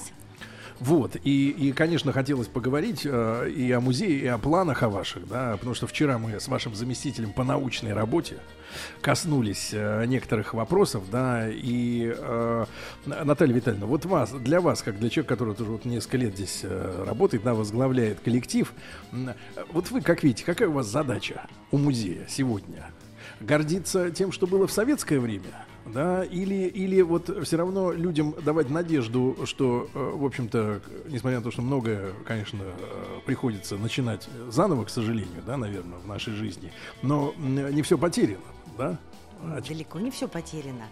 И э, наша задача сейчас, которую мы ставим перед собой, э, и эта задача распространяется на все, на выставки, на экспозиции, на наши просветительские мероприятия, это то, что любой человек, который пришел в наш музей, посмотрев на то, что у нас было, на то, что у нас есть, зарядившись нашими рассказами, нашими э, шикарными мероприятиями, понял, что он может быть первым так же, как и Гагарин.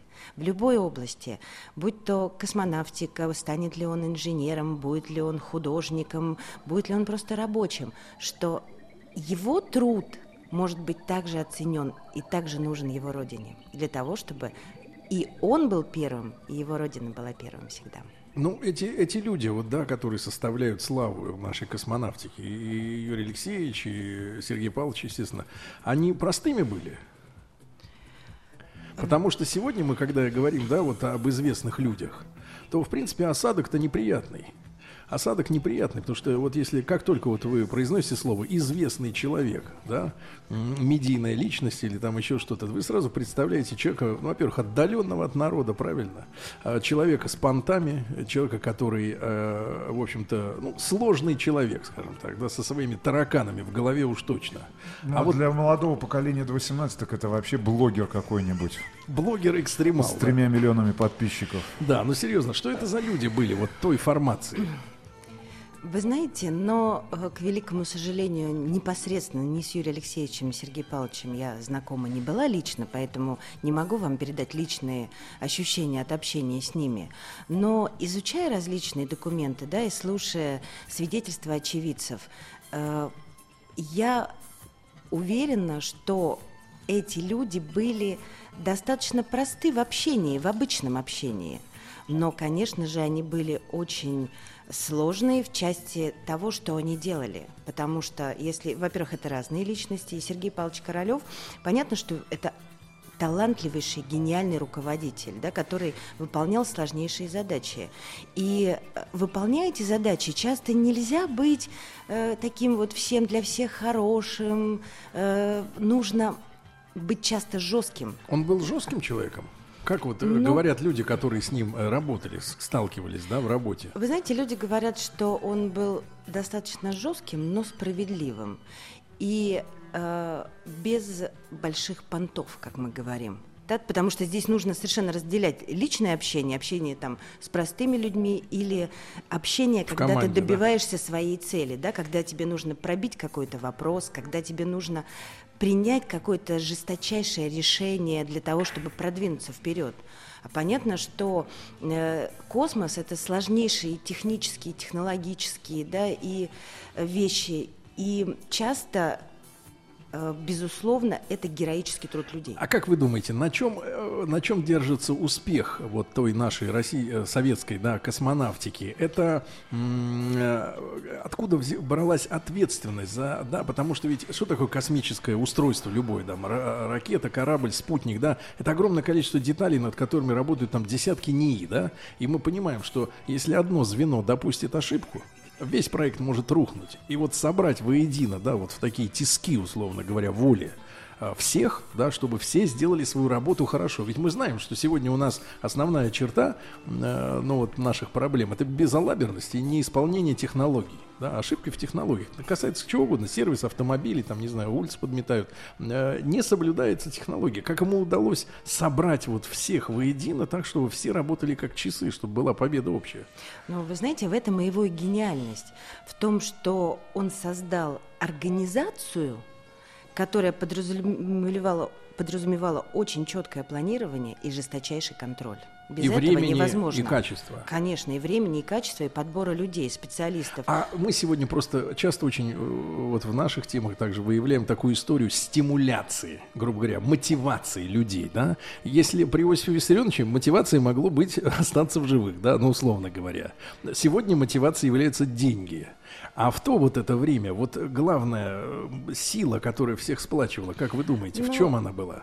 А, Вы знаете, я хотела бы вернуться к последней вашей части, что сегодня мотивацией являются деньги. Я-то как раз-таки э, так не считаю. Вы так не считаете? Я так не Хорошо, считаю. Наталья Витальевна, но мы тогда проди- подискутируем об этом. Давайте. Сразу после новостей, новостей спорта. Наталья Артюхина, директор музея космонавтики, наша гостеприимная, наша гостеприимная хозяйка, сегодня у нас э, в гостях в прямом эфире. После новостей сразу продолжим наш разговор.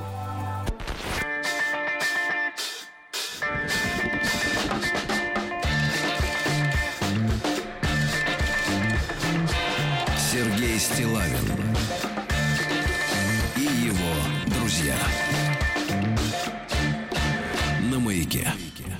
Итак, друзья мои, на этой неделе наша студия утреннего шоу «Маяка» находится э, в Музее космонавтики Москва, э, рядом с метро ВДНХ, э, рядом ВДНХ, неподалеку от нас, но это территория отдельная совершенно, и вы все знаете прекрасно памятник, монумент покорителям космоса, ракета. И вот мы как раз глубоко-глубоко под землей, под ней, а над нами 250 тонн титанового авиационного листа и, и сама ракета. Значит, Наталья Витальевна Артюхина, директор музея космонавтики с нами. Наталья Витальевна, так вот, э, не дал вам договорить а, о мотивации, да, тогда и сегодня. А, Что сегодня людей а, действительно может сплотить и, с вашей точки зрения, объединить, да, чтобы все сделали свою работу хорошо? Ну, сплотить и Вы со объединить, мной не конечно, я с вами не согласилась, что, что деньги являются только мотивацией. Конечно, внешне кажется так, и деньги действительно очень важны. Но у каждого человека есть и своя внутренняя мотивация, помимо денег. Так вот, э, лучше всего работают те коллективы, где руководитель может вычленить мотивацию индивидуально каждого сотрудника. Кто-то хочет заниматься наукой, кому-то нужно побольше времени дать провести с ребенком, кого-то где-то похвалить, кого-то где-то поругать. Вот понимаете, такой вот комплексный подход, но, конечно же, материальная составляющая тоже важна. Но только комплексный подход. И, кстати, не материальные стимулы, они тоже очень важны. Мы уже давно там забыли, да, там грамоты, все Вымпелы. это, да, вымпелы, грамоты, кажется, там соцсоревнования и так далее, что это типа все в прошлом, все там в Советском Союзе. Но на самом деле там можно взять очень много хорошего. Хорошо, хорошо, Наталья Витальевна, но если как бы от мотивации и через денежный вопрос, э, как вы получаете экспонаты для музея? Потому что я вижу, что многие из них э, стоят, ну, особенно оригинальные, да, э, они стоят, ну, миллионы. Миллиарды, я бы сказала. Миллиарды, да, какие-то стыковочные узлы, там, механизмы вот эти, да. Это все настоящая история. Там, если есть, например, э, какие-то экспонаты в виде, ну, как это вы называете, макеты в натуральную величину, да. Мгм. Хотя мне кажется, что это просто копия от э, настоящей какой-то э, э, станции, например, или спутника, или еще какой-то космической штуковины, да. Как вы заполучаете? Или есть какой-то закон или указ, который обязывает там производителей э, отправлять вам э, вот Ну, экспонаты? Конечно же, никакого закона и указа нет, тем более мы же живем в рыночной экономике, и сейчас все космические предприятия должны тоже зарабатывать себе деньги, на получать окупаемости, прибыль. да. Конечно же. Поэтому у нас несколько путей комплектования. Конечно же, это добровольные пожертвования людей. Начиная от космонавтов, которые э, приносят нам свои вещи, да, которые побывали в космосе, личные вещи. Мгм. Это документы, да, которые приносят и космонавты, и мы получаем и в архивах, в предприя- на предприятиях и так далее. Это техника, которую мы, ведя огромнейшую работу с нашими предприятиями замечательными, тоже получаем у них в дар. Может Потому быть, что, дурац- конечно же, может купить быть- невозможно. Может быть, дурацкий вопрос. Э, Если бы не к вам они попали, где бы они были, эти аппараты там или узлы? Ой, огромное количество музеев, которые тоже бы хотели их заполучить. Да? Конечно же, это, это целая работа. Получить, во-первых, узнать, где это, вести огромную подготовительную работу, потому что предприятиям тоже часто не так просто отдать, да, у них это все на балансе. Плюс есть такое понятие, как секретность. Ну да. И, например, вот мы сейчас НПО «Машиностроение», наши э, замечательные м, друзья подарили нам в этом году самый большой э, пленочный фотоаппарат «Агат-1». Пленочный. Пленочный. Это для Представляете? съемки поверхности Для Земли. съемки поверхности Земли. А что Очень значит качественно. большой? Насколько он большой? Вот так вот в реальности. Ну, в реальности он там два с половиной метра в высоту, Да полторы ладно? тонны весом. А в, чем он в космосе находился? В он спутнике? летал на... Нет, он летал на станции Салют-2 э, и передавал... Причем это была целая лаборатория, то есть можно сразу было там проявлять, печатать снимки в специальных э, грузовых таких спускаемых капсулах, Это отправлять на Землю. Серьезно? Да. А сколько времени проходило между, э, ну вот, экспозицией, чук, щелкнулось, да, и уже на, на Земле э, смотрит фотку? Небольшое количество. Правда? Так вот, когда Ну, мы... в отсутствие интернета, да, и такой широкополосной связи, да, это был выход. Это был огромный, э, вернее, это был прекрасный выход, но... э, так вот, сам фотоаппарат рассекретить удалось, Мгм. а снимки, которые он сделал, так и не удалось, хотя прошло уже не один десяток лет. Ну, видимо, он не радугу фотографировал в небе. Ну, радугу, наверное, тоже, я думаю, но фотографировал. Мгм. Естественно, по заказу военных и Ну а как, это же понятно, военным интересно, как в том же месте, которое сделал, где э, место которого снимок э, а, сделан там 50 лет назад, что на нем появилось, правда? Так вот, этот фотоаппарат нигде, естественно, не купишь. И это только доб- добрая воля наших партнеров, да, в частности, по машиностроения. И большое количество предприятий, которые передают нам технику. Безусловно, современную технику получить практически невозможно, потому что она вся секретна. Поэтому, чтобы показать уже современный космос, приходится делать макеты, потому что в музее несколько э, видов экспонатов. Да, это подлинные экспонаты, которые вернулись из космоса, но их очень мало. Это спускаемые аппараты или личные вещи космонавтов. Собственно говоря, в основном все сгорает в плотных слоях атмосферы и не возвращается на Землю. Это так называемые технологические макеты, да, технологические дубликаты, то есть той техники космической, которая делалась в нескольких экземплярах, и их тоже у нас достаточно много. Мгм. Есть, конечно же, макеты, ну и огромное количество документов, подлинных документов и фотографий. Мгм. Наталья Витальевна, а, а, мы говорили о том, что вы, э, ваш музей у- и устраивает выездные акции, да, выездные э, работы. Вот вчера буквально с вашим заместителем по научной работе, да, мы говорили о том, что в Питере огромная выставка открывается 1 ноября, Да. и там не только вы, но и заводы, вот, которые работают Да, на да, космос, они тоже дадут, да. дадут. А В вашей работе, да, э, что вы осваиваете м, из новых там технических методов, да? А Есть ли у вас аудиогиды, да, на разных языках, чтобы люди могли, например, ходить от стенда к стенду самостоятельно, да? Вот э, я просто поделюсь, может быть, впечатлениями там от э, европейских музеев, да, когда иногда случается так вот лишние там час, два, три удается забежать, и там, например, используется такая технология, как индивидуальный аудиогид, да, когда у каждого экспоната, условно говоря, есть номер, какой-то. И ты, соответственно, идешь, и тебе диктор э, рассказывает да, очень подробно, да, насколько ты хочешь, э, вот э, находясь у конкретного экспоната, да, всю историю. То есть это ну, очень сильно экономит э, время экскурсоводов, да, физическое, потому что человеческое время очень дорогая история, да. Вот. Э, Будет такое пере- перевооружение? Или, или все-таки на людях висит сейчас все? И это такое индивидуальная экскурсия, да, такая авторская, как правило. Вы знаете, аудиогиды у нас есть уже давным-давно, причем на нескольких языках, ну, на русском языке, безусловно, на английском языке и на китайском языке, потому что сейчас огромное количество наших китайских друзей приходит в музей.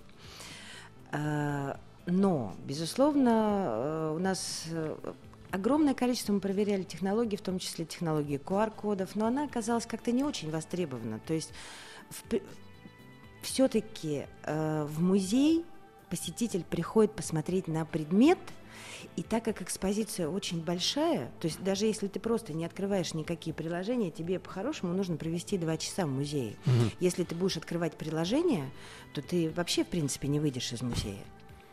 Поэтому э, часто происходит... Вот просто, понимаете, мне самой очень интересно изучать, и мы постоянно изучаем мотивацию посетителя, да, что он хочет для того, чтобы создать какие-то новые продукты, которые были бы востребованы людям. Людям не по нашим представлениям, таким искусствоведческим, а как это будет в реальности.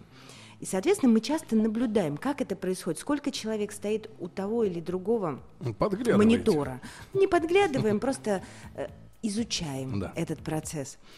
И получается, что больше одной-двух минут человек не стоит у монитора.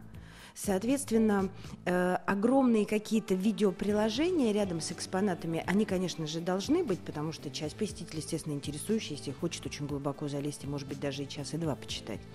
Но э, вот Обычные, да, QR-коды как-то н- не пошли. Мгм. Сейчас мы с Департаментом информационных технологий, с Мосгортуром, Департаментом культуры города Москвы, наш музей является пилотным таким проектом технологии айбиконов или айбиконов, да, то есть э, совмест- Биткоинов. ну, практически, да, практически. То есть возле самых интересных экспонатов собственно, установят специальные метки, где бесплатно скачав приложение э, «Мой твой город», ты сможешь, э, собственно говоря, узнать больше о том или ином экспонате, в том числе с визуализацией, да, 3D-визуализацией. Вот сейчас мы идем туда, посмотрим, Это будет как это будет востребовано. Да, то есть мы надеемся, что в начале следующего года Мгм. такое приложение Наталья будет запущено. Витальевна, а по... э, Я знаю, что музей включен там в десятку, в топ-10 да, обязательного посещения в Москве. Это вот иностранцами, да, они рекомендуют. И э, э, по вашим данным, а какой процент наших и иностранцев э, сегодня вот приходит в музей? Ну, в среднем, в среднем Да в год. я могу вам сказать, что в прошлом году пришло там 520 тысяч и 70 тысяч иностранных Из них. туристов, да, из них. Из них. Что мы можем, о чем мы можем говорить вот до конца года, на что нужно обязательно обратить внимание, да, потому что многие люди бывали в музее, да, не все такие, как я, который вот первый, первый, первый раз наконец добрался. А э, до весны, э, может быть, до лета, э, какие интересные экспозиции, выставки, вот что нас, на что надо об- обратить внимание и сделать себе пометку где-нибудь. Вы знаете, я хотела вообще сказать, чем наш музей вообще уникален со всех сторон, потому что начиная от того, что космонавтика, космос, да, это все, то есть в музее можно показывать любые темы. От, э, там, не знаю, мироздания, от каких-то философских э, размышлений человека до конкретной такой технической выставки с показом каких-то конкретных технических экспонатов. Плюс ко всему, здесь часто можно встретить космонавта, то есть человека, который носитель, собственно говоря, этих знаний. И э, часто я видела, когда, допустим, идет Алексей Архипович Леонов, какое вообще он вокруг э, народ просто начинает В шоке. трястись в шоке, в шоке, да, они, э, безусловно, не ожидая его увидеть, но уже увидев, э, мне кажется, для молодого поколения иногда это может такой шок быть, который будет толчком вот к тому, что он станет первым. Но еще в нашей в нашем музее нет отдельных таких выставочных пространств, поэтому мы для себя определили примерно треть экспозиции это выставочные пространства. То есть мы постоянно там меняем, э, делаем э, временные выставки. И вот до середины следующего года будет очень интересная выставка «Космическая одежда». Космическая одежда. Да, космическая одежда. Э, Сейчас не хотелось бы мне Открывать. рассказывать да, все нюансы, потому что она будет открываться в октябре. Плюс ко всему, э, 3 ноября мы открываем э, выставку, тоже очень интересную, называется «Космическая связь». Она, кстати, будет интерактивная, совместно э, с предприятием «Космическая связь» э, э, создается экспозиция на основе и документов, и интерактивных экспонатов. Приходите, То есть это можно будет будет очень позвонить э, куда-нибудь. Ну, можно будет понять, как же, собственно говоря, мы пользуемся сотовым телефоном, потому что для нас э, сотовые телефоны это уже просто как, там, не знаю, зубная щетка. еще и так один далее. маленький момент. Пользуясь э, служебным положением и заодно ратуя за общее дело, вот вчера эту тему поднимал и понял, что вот профессиональные предприятия, которые, например, занимаются пошивом вот той же космической одежды, да, они из-за загрузки не могут, например, э, заниматься изготовлением сувенирной какой-то продукции, например, в натуральную величину сделать, например, куртку бомбер из какого-нибудь оранжевого шелка, да, ну, в котором э, Гагарин, например, да, вот такого цвета Мгм. летал, с какой-нибудь ручной вышивкой на плече, да, это было бы бомба с точки зрения сувенирки, но вот их мощности не позволяют. Это вызывает у меня печаль. Большое.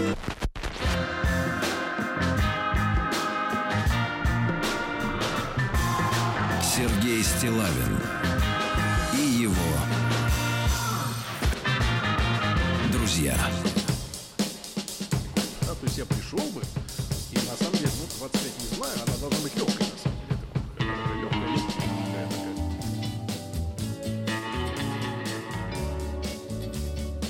Дорогие друзья, итак, э, доброе утро вам еще раз. Всем добрый день. Э, Наш эфир из э, Музея космонавтики сегодня продолжается. Наталья Витальевна Артюхина, директор музея, с нами сегодня. Наталья Витальевна, ну вот я развил дискуссию там всякой сувенирки, это те, тема обсуждаемая, естественно. Вот. Но вам лично, как директору, да, вот куда вы особенно часто заходите, вот в какой уголок, что для вас особенно дорого, вот так вот как-то по-человечески, где испытываете такой энергетический подъем, потому что мы еще в понедельник, да, вот у нас с Дашей была короткая экскурсия по всем, всей экспозиции, но мы в два часа не уложились, у нас где-то минут семь пришлось это все ужать, да, но, но на меня огромное впечатление, конечно, произвели и «Белка и стрелка», конечно, у нашей публики сегодня, которая приучена задавать вопросы э, по любому поводу. А, То есть по любому поводу они понимают, что вроде экспо- экспонаты еще советские глубоко, но тем не менее, а как это чучело? Знаешь, вот, вот у людей сразу такая, значит, реакция, да, у них они привыкли спрашивать. Ну, я имею в виду интернет-публику. Вот. И, конечно, м, сами аппараты, да, космические, где ты представляешь себе, в каких условиях, не, не представляешь, а видишь, ты видишь этот ложемент, да, вот где вот человек, э, космонавт, лежал, вот спускаясь, и ты себя представляешь на его месте, и ты понимаешь э, весь э, ужас ситуации и всю силу духа человека, который это совершил, да, и у тебя, тебе не надо читать книги, какие-то отдельные стихи, как-то гипнотизироваться, ты изнутри это чувство уважения, гордости, да, любви и патриотизма оно все просыпается само у нормального человека. У, у придурка не проснется, но у нормального проснется волей-неволей. Вот где ваше, ваше место вот в музее, где вам особенно как-то вот дорого сердцу? Вы знаете, но все-таки самые мои такие любимые экспонаты это, как ни банально, белка и стрелка. Да? Почему они любимые? Во-первых, э, это Во-первых, я вообще люблю собак, ну вообще животных. Это И взаимно. я понимаю, что если люди, они сознательно выбирали, да, космонавтику, то собаки, собственно говоря, были вот э, волею судьбы, что называется, в космонавтику пришли. Но э, очень важно, что эти животные не были вот на радость, что называется, зрителям, да, убиты. Они умерли своей смертью. И только после этого уже вот эти чучела попали в наш музей. И видно даже на фотографии, и это, кстати, очень важно, действительно, это спрашивают, когда ребята подходят, им экскурсоводы рассказывают, мы обязательно акцентируем на это внимание, что вот на фотографии это молодые, совершенно такие задорные собаченцы, а в витринах уже такие мудренные, такие уже старенькие собачки. Седые. Седые, да, и видно, что они седые. Но, понимаете, просто, да, человек, он созна- человек сознательно идет, а вот эти вот животные, по большому счету, если бы не животные, не было бы космоса, в котором человек. Потому что именно на них все отрабатывали. Именно на них самая тяжесть пала Ну, вот первых Ну, экспериментов. давайте скажем прямо, не было же даже представления, естественно, мы не имели такой аппаратуры, да, без животных узнать, сможет ли вообще био, биологический организм на той высоте, на той орбите, да, выжить. Есть ли там радиация такой силы, да, и вообще какие-то поля, и излучение космическое, да, ну, что произойдет вообще с живым существом, это естественно, да. Вот. Э, Наталья Витальевна, а я, честно говоря, вот сейчас начинаю вспоминать экспозиции, и меня, э, не первый раз я об этом говорю, впечатлило очень э, то, что кас- касается э, Сергея Павловича, вот, и, э, и его почерком вот написанные варианты названий Мгм. первого корабля, да, вот Мгм. это все настолько ценно, настолько, настолько человечно. Дело в том, что я был и на Байконуре, вот там тоже видел ту экспозицию. Там очень много техники, там эти вычислительные машины, вот, которые обслуживали полет, да, телеметрия, телеметрические. А у вас вот весь спектр именно, да, вот э, ощущений захватывает именно по-человечески, потому что ты видишь, что этим занимались живые люди, не, не, не боги, не, не, не супергерои, да, не какие-то там э, самые, да, а вот просто люди, просто люди, которых отличало главное, у них была воля. Вот главное это качество человеческое, которое не зависит ни от денег, Ни от физического состояния человека, ни от его роста, ни от того, красивый он или нет. Хотя Гагарин, конечно, это безусловный номер один человек. Именно по красоте по своей, да, и по доброте. И я уже Это говорил... внутреннему, да, Я- такому свету. Я говорил уже вчера, да, что это гениальная э, судьба так сложилась, и кто-то принял решение окончательное, да, что именно он стал номер один космонавтом, да, потому что, ну, лучшего, говоря сегодняшним языком, пиаром Советского Союза быть э, лучшего не могло. Это действительно человек, который нес свет, да. И вы очень правильно отметили, что, понимаете, несмотря на то, что у нас, ну, скажем так, для космического музея может быть не огромные площади, да, площадь там 9 тысяч квадратных метров, что тоже, конечно, немало, но именно возможность, где ты можешь очень близко подойти и очень близко, ну, в частности, например, на собаках вообще каждый ус, каждый шерстинку рассмотреть, да, если ты захочешь. И понимаешь, вот именно когда ты ощущаешь, что это дело человека, тебя не давят вот эти огромные экспонаты. Очень, очень интимный музей. Да. Очень интимный, Сакральный да. такой. И мы стараемся, и мы сейчас, собственно говоря, идем к тому, чтобы помимо э, экспонатов и так далее, рассказывать истории и экспонатов, и событий.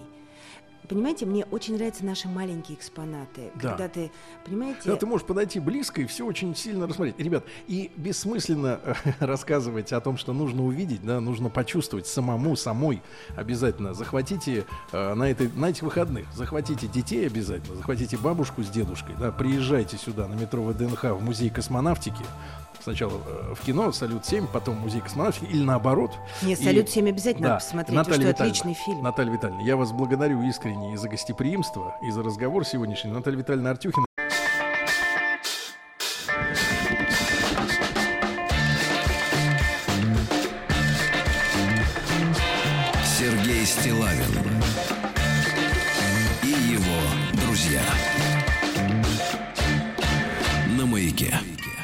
Друзья мои, мне приятно сегодня объявить э, весть о том, что совершенно бескорыстно, а э, с точки зрения э, нашего эфира, э, бескорыстие заключается в том, что музыканты, пришедшие к нам, не анонсируют какие-то свои э, концерты, э, намечающиеся, например, на сегодня или на завтра, или на 7 февраля следующего года, на какое угодно число.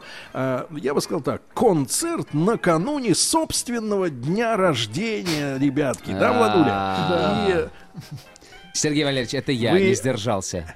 Простите. Как приятно. Тимур Родригес сегодня с нами. Тимур, Доброе утро. э, друг мой, мы сегодня все утро будем говорить о твоем э, надвигающемся завтра 45-летии.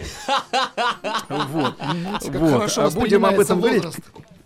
Да, как ты... воз- Ну, просто цифры нужны четкие, брат, ты понимаешь. Вот Ты не то, что, поверишь, э, ты там не- Ты не поверишь, вчера, когда я зачитывал комментарии своих подписчиков, у меня уже, собственно говоря, начался сериал. Вот, э, я сделал это однажды, и э, судя по реакции людей, я понял, что теперь это должна быть постоянная рубрика. Так вот, я вчера просто не успел, не вместилась вот как раз во вторую серию. Две девочки переписывались под моей фотографией. Значит, одна написала, а правда, что Тимуру 46? А вторая отвечает, «М-м, 52. Меня это разнесло на куски просто. Да, да, брат, но если ты будешь себя, как говорится, хорошо вести, то доживешь и до 52. Пока что всего лишь стараться. 45, да. Я буду Да, а вместе, вместе с Тимуром. Тимур, кстати, тебя ожидает сюрприз. Э, Я скажу тебе, чтобы у тебя нервы немножко начали э, так в рабочий ритм входить, я тебе скажу, что замечательный, молодой, красивый, курчавый сюрприз ждет тебя сегодня в этом часе. Но Какая пода- прелесть. подожди, пока не. Да-да-да, Ты ты думай пока об этом. образом. Курчавый Кроме сюрприз. Тимура, сего- сегодня в нашей студии э, Карина Цветкова, бэк-вокал. Ну, Карина может продемонстрировать свое искусство, э, бэк-вокалистки. Э, Спой, детка, что-нибудь. Еще немного можно. Давай, давай, Карина, когда попозже? Мо- Может, нам вообще спеть не дадут? Карина, между прочим, Конечно. э, разорвала шоу «Голос» на Первом канале, вот, а потом я ее обратно вернул. А, ну все, э, значит, он закончился наконец-то. Шоу-то. Да. Дальше. Василий Зубков, бас-гитара. Бас- басист может немножко потеребить струны. Побасить. А сегодня э, Вася за супер штукой, которая не требует даже прикосновения к струнам. У нас сегодня вот такой бас. Немножко Yes. космизма. Ну вы же... Дмитрий Илугдин. Клавиши. Вот оно. Я должен сейчас как Барри. Барри- как Барри Уайт сказать. Yeah, baby. You know what I'm talking about. Feel me now. Да, да, да. Леонид Бирзович гитара. По- очень по-разному, самобытно играют музыканты. Вообще трудно поверить, что они играют в одном оркестре. Вместе, да, да. ну и Давид Сагаманянц ударные. Ну да. Это У всё- Родригеса прекрасное настроение. Я напомню, я напомню, что напомню, что совсем скоро в прямом эфире его э, ожидает встреча с курчавым чудом, и тогда его настроение наконец-то станет соответствующим 45-летию, то есть минорным. Значит, Тимурч, прошу вас исполнить первый трек нашего сегодняшнего, э, так сказать, шапито. Во-первых, я хотел сказать, что я ужасно соскучился и очень э, долго ждал, когда мы снова увидимся. Вот, э, мы начнем, естественно... Вот и не увиделись Вот и опять. не увиделись опять, к сожалению, но я рад, я рад очень тебя, тебя слышать. Вот, и я должен сказать, что мы, конечно, по старой доброй традиции должны начать с чего-нибудь старенького, как, как что называется, на- как на радио это называется, с голды давай, начинай. Вот, поэтому мы начнем э, с песни «Увлечение», э, вот с той самой композиции, с которой когда-то началась моя музыкальная карьера. Вот, я хочу передать привет э, потрясающе красивой и талантливой Ане Лорак. Давайте, ребята, все, я затыкаюсь, и мы поем.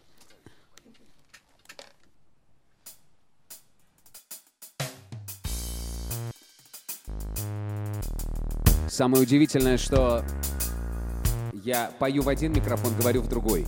И, кстати, когда я пою в один микрофон и говорю в другой, я еще и уши меняю. В смысле наушники. Вот. Только принципы остаются неизменными.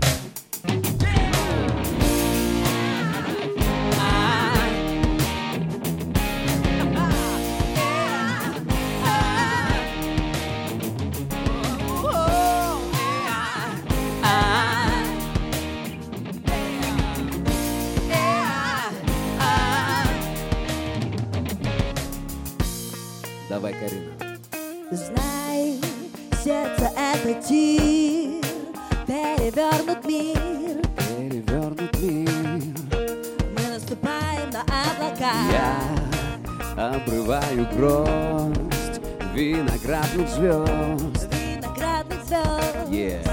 И выжимаю тебе в бокал. Если мы с тобой будем вместе, если на двоих одна песня, ты не просто увлечение, ты важнее всего. Мы несемся по течению, а не против него. И не подлежит лечению в сердце рана моя.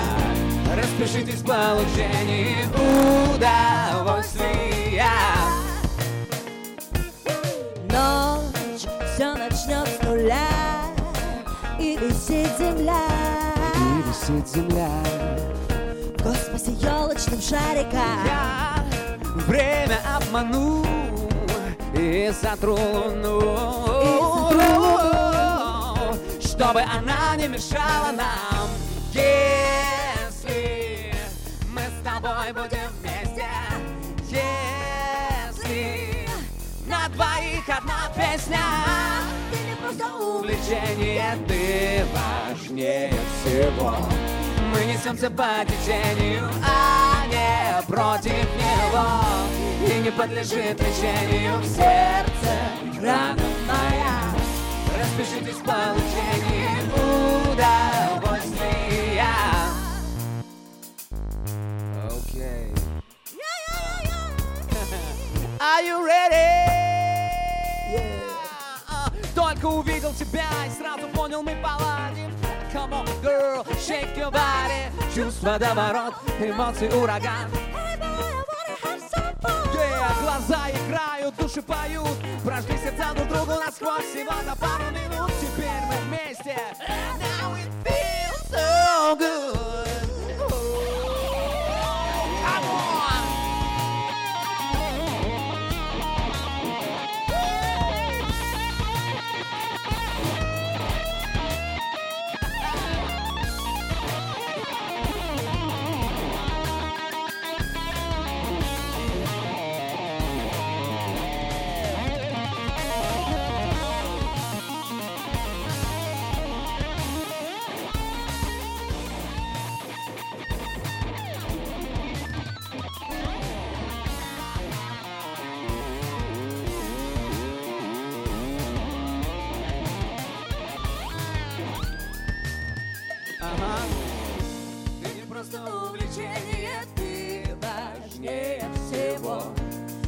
Несемся по течению, а не против него.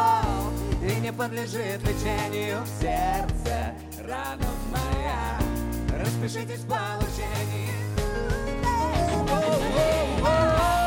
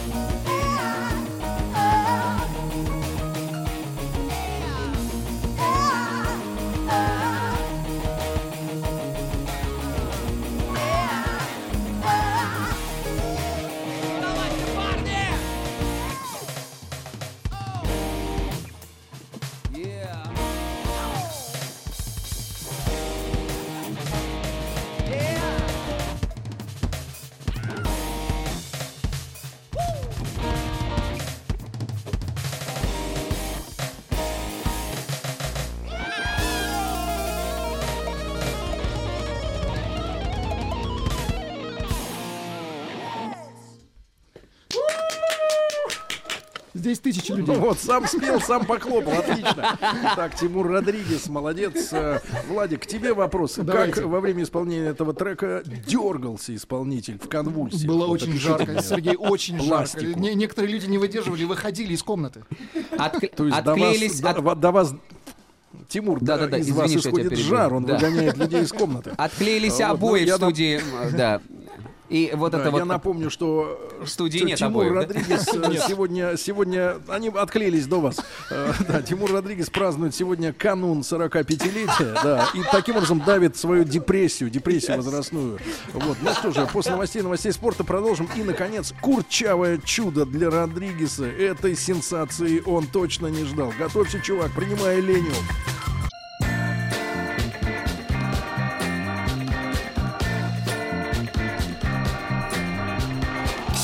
Стилавин и его друзья на маяке. Друзья мои, сегодня в пятничном концерте э, выступление накануне своего 45-летия проводит Тимур Родригес. И, конечно, конечно, глупо, глупо спрашивать, глупо спрашивать у артиста, как настроение. Он никогда не скажет, что его окутал плотный черный депрессняк. Да. И вот и он выдавливает из себя музыку, да, да, которая как бы вот веселая другое, такая, Сергей. яр- За- да, за- выдавливает. И музыку в том числе, я вам покажу. За, послед- вот за последние вот, 15 минут, что мы не, не слышали друг друга, я нахожусь уже на пороге 63-летия, вот поэтому время для меня летит быстро. Прекрасно, прекрасно. Старею Значит, быстрее, чем Тимур, собаки. Я хочу, я хочу, чтобы ты, мальчик мой, не скрывал, не скрывал тех печальных э, Возраст, да. мыслей, которые м, в тебе э, кроются. И для этого я подобрал специально традиционную нашу песню, которая может тебе позволить, э, не стесняясь, раскрыть всю черноту души. Э, Вот э, трек называется, да, трек называется э, "Голуби летят над нашей зоной". Вы- Ты можешь вложить туда всю свою тоску, печаль и грусть. Чтоб ты понимал, Всю. я никогда более не слышал эту песню дальше первой строчки, но если бы не наш замечательный друг, звукорежиссер Руслан Дмитриев, я бы никогда и не услышал ее целиком. Вот сейчас буквально за несколько секунд был проведен ликбез, я практически запомнил мелодию. На перемотке. Да, и понял, что нам нужно вот срочно как-то ее, наверное, да, а, облагородить. Да. Поэтому, Тимур, учитывая... Тимур. Да. Да, Да. но я знаю тебя как великого хамелеона и мимикриста. Я уверен, что у тебя получится. Ты когда-нибудь привлекался? Подтягивали тебя э, милиционеры К сожалению, нет. Я даже в налоговая? детской комнате милиции ни- никогда не был. Вот. Никогда. Только, только снаружи Никогда. Ну, стучал так- ребятам в окно тогда и давай. показывал, я же вам говорил.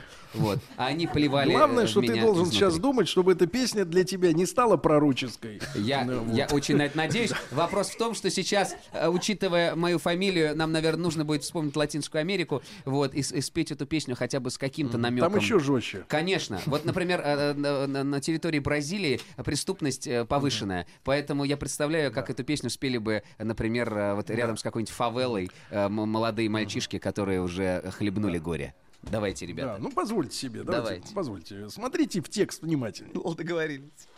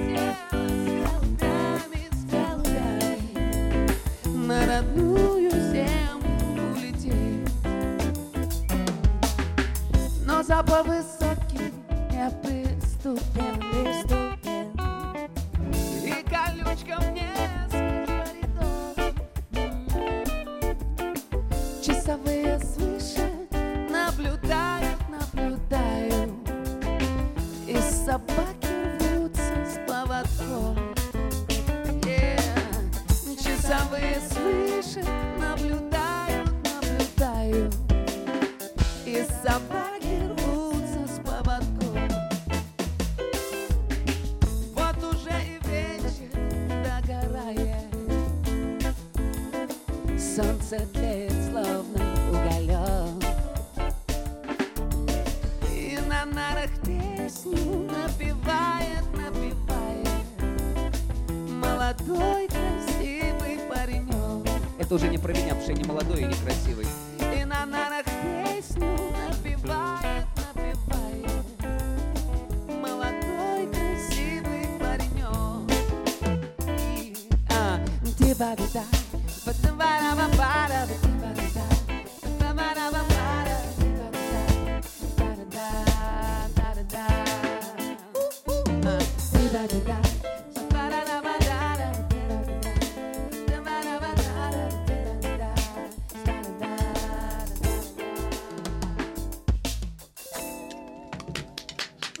Браво, Браво! браво, блестяще, блестяще. Давайте так скажем, выступление Тимура Родригеса в санатории ФСИН. Да, да. Ну вот, причем, вы знаете, Тимур, почему-то представились, э, вспомнились э, три конюши. Вот мне казалось, что вы вот как-то в таком образе исполняли. Э, Сейчас, Вот прекрасный если, трек. если не объяснить слушателям, о чем мы говорим, то они подумают, о каких трех конюшнях идет речь. Не надо, не надо, пускай это будет загадка. Нам нужен флер, легкий флер искусства в этом, в этом балагане. А. Ну, Вот, э, Тимурыч, ну если серьезно, вот скажи, какое ощущение вот накануне дня рождения? На тебя накатывает тоска? Э, Тоска не накатывает вообще. Я сейчас Ты просто накатываешь, правильно? Просто, на- просто накатываю. и гонишь завтра я сделаю это с большим удовольствием. Во-первых, потому что завтра я все равно буду на сцене.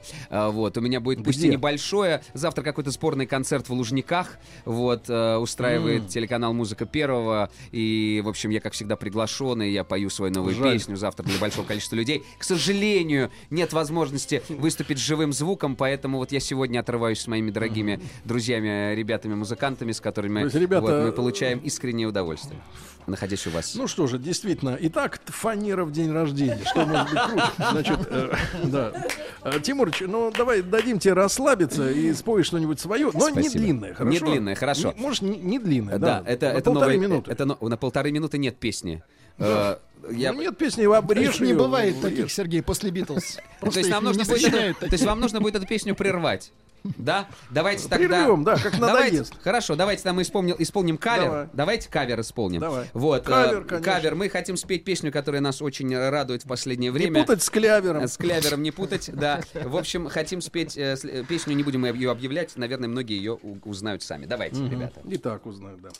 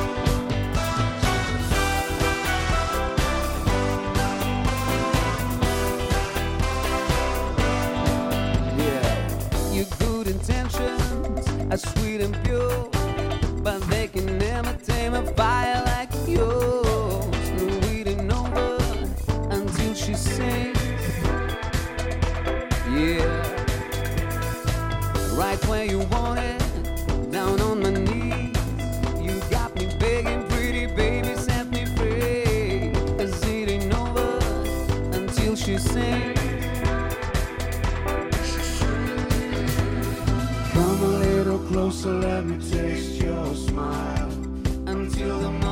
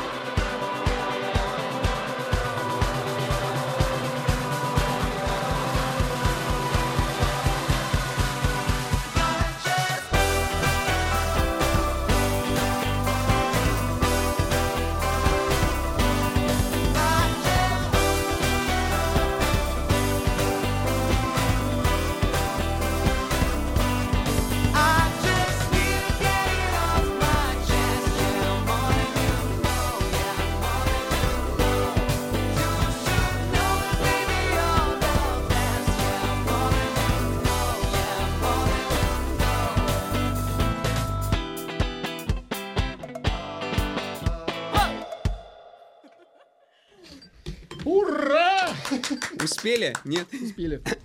Почему такая задержка сигнала? Я еще три минуты назад сказал стоп. Три минуты назад сказал. Заканчивайте бодягу. Итак, Тимур Родригес у нас сегодня. Поаплодируем все, поаплодируем, поаплодируем, что смог остановиться. Спасибо. А, это клево. А, Значит, э, Тимурыч, после, после э, через несколько минут тебе придется петь э, Эдуардыча. Вот, и мы хотим скрасить этот важный в твоей жизни этап очередной, да. Я не в прямом смысле этап. После Да-да. песни «Голуби летят над нашей зоной» этап уже один ты прошел. Вот. а, Я представляю тебе сидящую рядом со мной в нашей студии в Музее космонавтики женщину, которая знает о твоих финансовых потоках все, брат. Да Ничего себе. Тимур, доброе утро. Кудрявое чудо, Доброе Даша. утро. Здравствуйте. Ты Доброе узна- утро. Узнаешь Дашу? Даша, это вы? Да. Это точно я, Тимур. А какую Дашу вы узнаете? Я не Какую понимаю. из пяти? Просто слово финансовые А, потоки сбили сейчас все настройки в моей черепной коробке. Да-да-да. Тимурыч, эта девушка прекрасная, действительно, с кудря...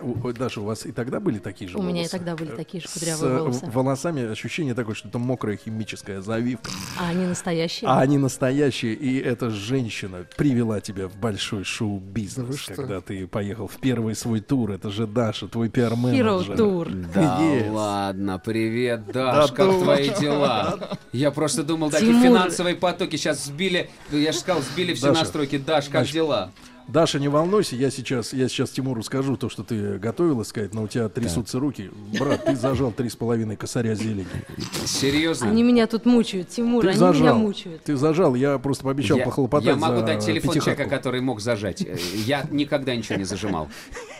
Ко- вот зажимал кого-то. а видите, как вы танцуете, я, уме- я уверен, что вы умеете зажимать, и не, не слабо. Значит, значит, Тимур, э, Тимур, вот э, Даша была свидетелем того, как ты пришел в большой шоу-бизнес. Мне кажется, Вот. э, э, мне И- кажется, Даша была свидетелем того, как я уже, э, э, как это уже было третье пришествие мое. Это было третье пришествие. Бог любит троицу, Тимурыч. Да. Вот, значит, и, и, и, и, конечно, у Даши вот главный вопрос, она вот делится со мной и э, хочет узнать у тебя, наконец, да. Зачем ты пошел э, в певцы, Тимур? Зачем пошел? Что случилось? Я бы так сказал. Те, кто меня хорошо знает и знаком вообще, в принципе, э, хотя бы э, с, с частью моей биографии, понимают, что вопрос актуальнее... С частью прос- тебя. С частью меня, да. А- Актуальнее вопрос прозвучит следующим образом. Зачем я пошел куда-то, кроме музыки? Вот, потому что, в принципе, к этому все вело, а я взял и свернул на дорожку, которая привела меня на, На канал ТНТ, тропку. да, и, и, и проект Comedy Club. Вот. Я-то, я-то приехал в Москву музыкой заниматься, вот, а меня утянуло, засосала опасная трясина, вот, но я ни о чем Вот не я жалею, только знал, потому что было круто. прозвучит, вот прозвучит в нашем эфире, который слушают, как ты понимаешь, дети, вот это слово засосало. И с каким, с каким, с каким надрывом ты его произносишь. вы повторяете это слово, Сергей. Да-да, мы, можно сказать, на распев повторяем это мерзкое, мерзкое, отвратительное слово. Я сейчас жалею только об том, что мы не в одной студии, и я не вижу, как, как, как ты это произносишь, понимаешь? Нет, а я вот как раз и э, в контексте этого слова даже и не жалею. Здоровее буду. Вот как бы, да-да-да. Значит, друзья мои, совсем скоро Тимур Родригес уже через э, 18 часов отметит свое 45-летие. Вот, да. И, и э, мы предварим э, вхождение уже в настоящую взрослую жизнь, естественно, э, тем, что Тимур через две минуты прикоснется к нетленке. Он покажет э, Юрию Эдуардовичу, Что как это надо было спеть, как надо было спеть плод. Все.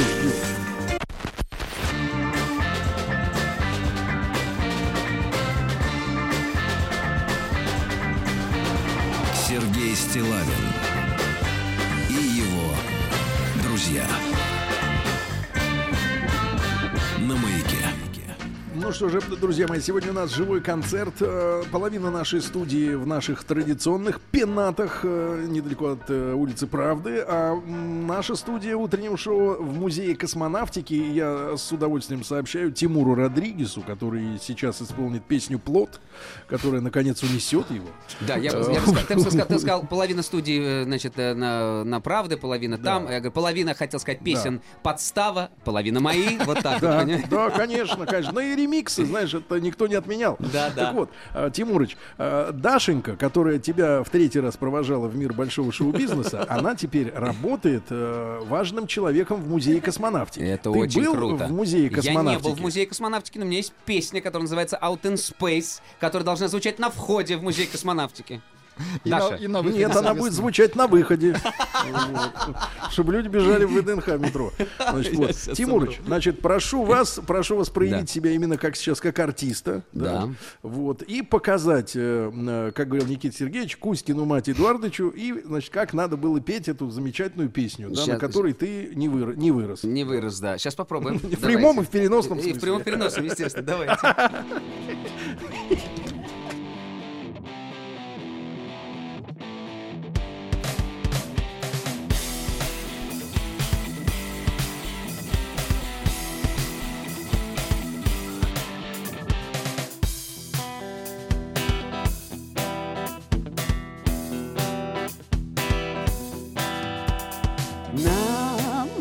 маленьком плоту Сквозь бури, дождь и грозы Вся только сны грезы И детскую мечту.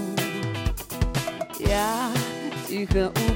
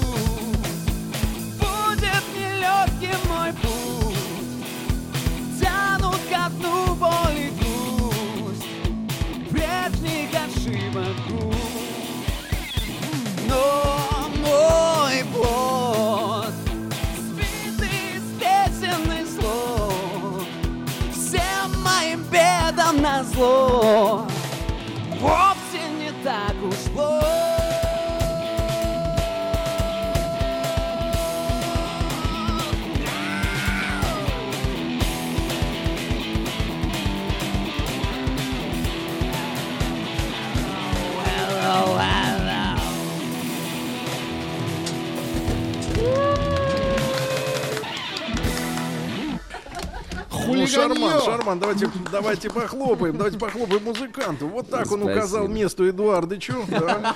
За А, рубежом указал да. его место. Да-да-да, Эдуардовичу место в Болгарии, да, где у него дача. А, вот, Соответственно, соответственно, вот Тимур Родригес. Завтра, 14 октября, у Тимура день рождения. Мы его поздравляем. Спасибо как большое. обычно, знаешь, вот пошло желает публика, желаем тебе популярности, остальное все у тебя есть. Спасибо огромное. Спасибо. Какая шутка была. Сергей. Это шутка была. Нет, нет, все хорошо. Я люблю. Нет. Да что ты говоришь спасибо? За, я говорю спа- Сам так. Слушай, за хороший юмор я сегодня смеялся искренне, понимаешь, весь этот эфир. Даже когда спортивные Как- новости пока читал. были новости, я понимаю. Да, да, да, видишь, мы даже с тобой в одном направлении сейчас шутим. Круто. Да, туда же шутим. А, а у нас есть, же. у нас только есть не- время-то исполнить песню еще одну, свою. Короткую, А на полторы минуты. Класс, давайте, хотя бы, да, хотя бы на полторы. Свою Опять обрежем песню-то? свою песню, ладно. Давайте. Тимур Родригес исполняет наконец-то свою. Наконец-то свою, да, вот я хотел сказать. Пришел со своим, свою свою песню, мою новую песню, которая шагает по стране и звучит практически на всех радиостанциях. Осталось А я, дорогие друзья, еще раз, еще раз, пока музыканты раз- раз- раз- разогреваются, скажу спасибо огромное музею космонавтики за эту неделю. Все смотрите фильм «Салют-7», и Родригес будет его смотреть в свой день рождения. Все, во, заявлено. Правильно? Молодец, Поехали. всё, давай, теперь Спасибо, пой, пой свою. обнимаю.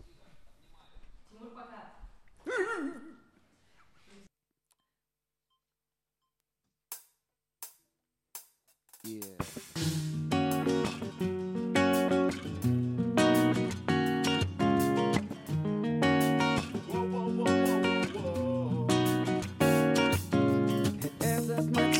пустой Мои струны настроят на нужный лад Жгучей красотой В глазах огонь Ты разожгла меня так сильно я боюсь, что уже нет пути назад И будто я будто я пропал.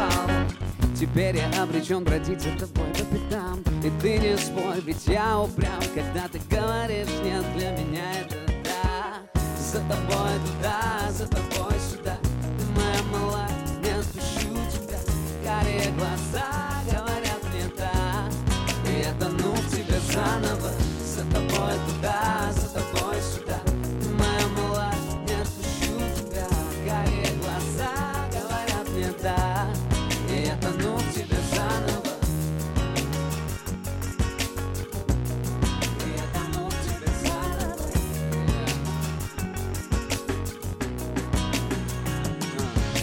спросишь, надо ли не стоит жизнь потерь Да непременно стоит, даже если ложь присядет на медь.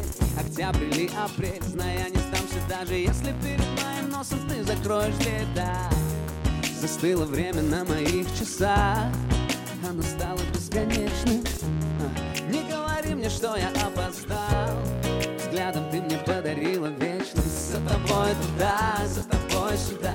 Ты моя малая, не отпущу тебя Карие глаза говорят мне да И я тону в тебе заново. За тобой туда, за тобой сюда. Ты моя малая, не отпущу тебя. Карие глаза говорят мне да И я тону в тебе заново. И я тону в тебе заново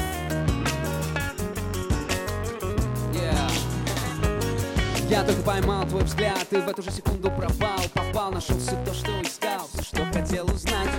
Звучит а более банально Кто подумать мог, что этот ураган Любовь, сбивающая с ног ног. Считай до десяти один раунд А меня уже можно унести. Я не Дункан Маклауд, ничего не знаю вечности Но я буду тонуть тебя заново Не знаю усталости. За тобой туда, за тобой сюда Моя малая, отпущу тебя Горят глаза, говорят мне да И я тону в тебя заново За тобой туда Тимурыч, все, брат.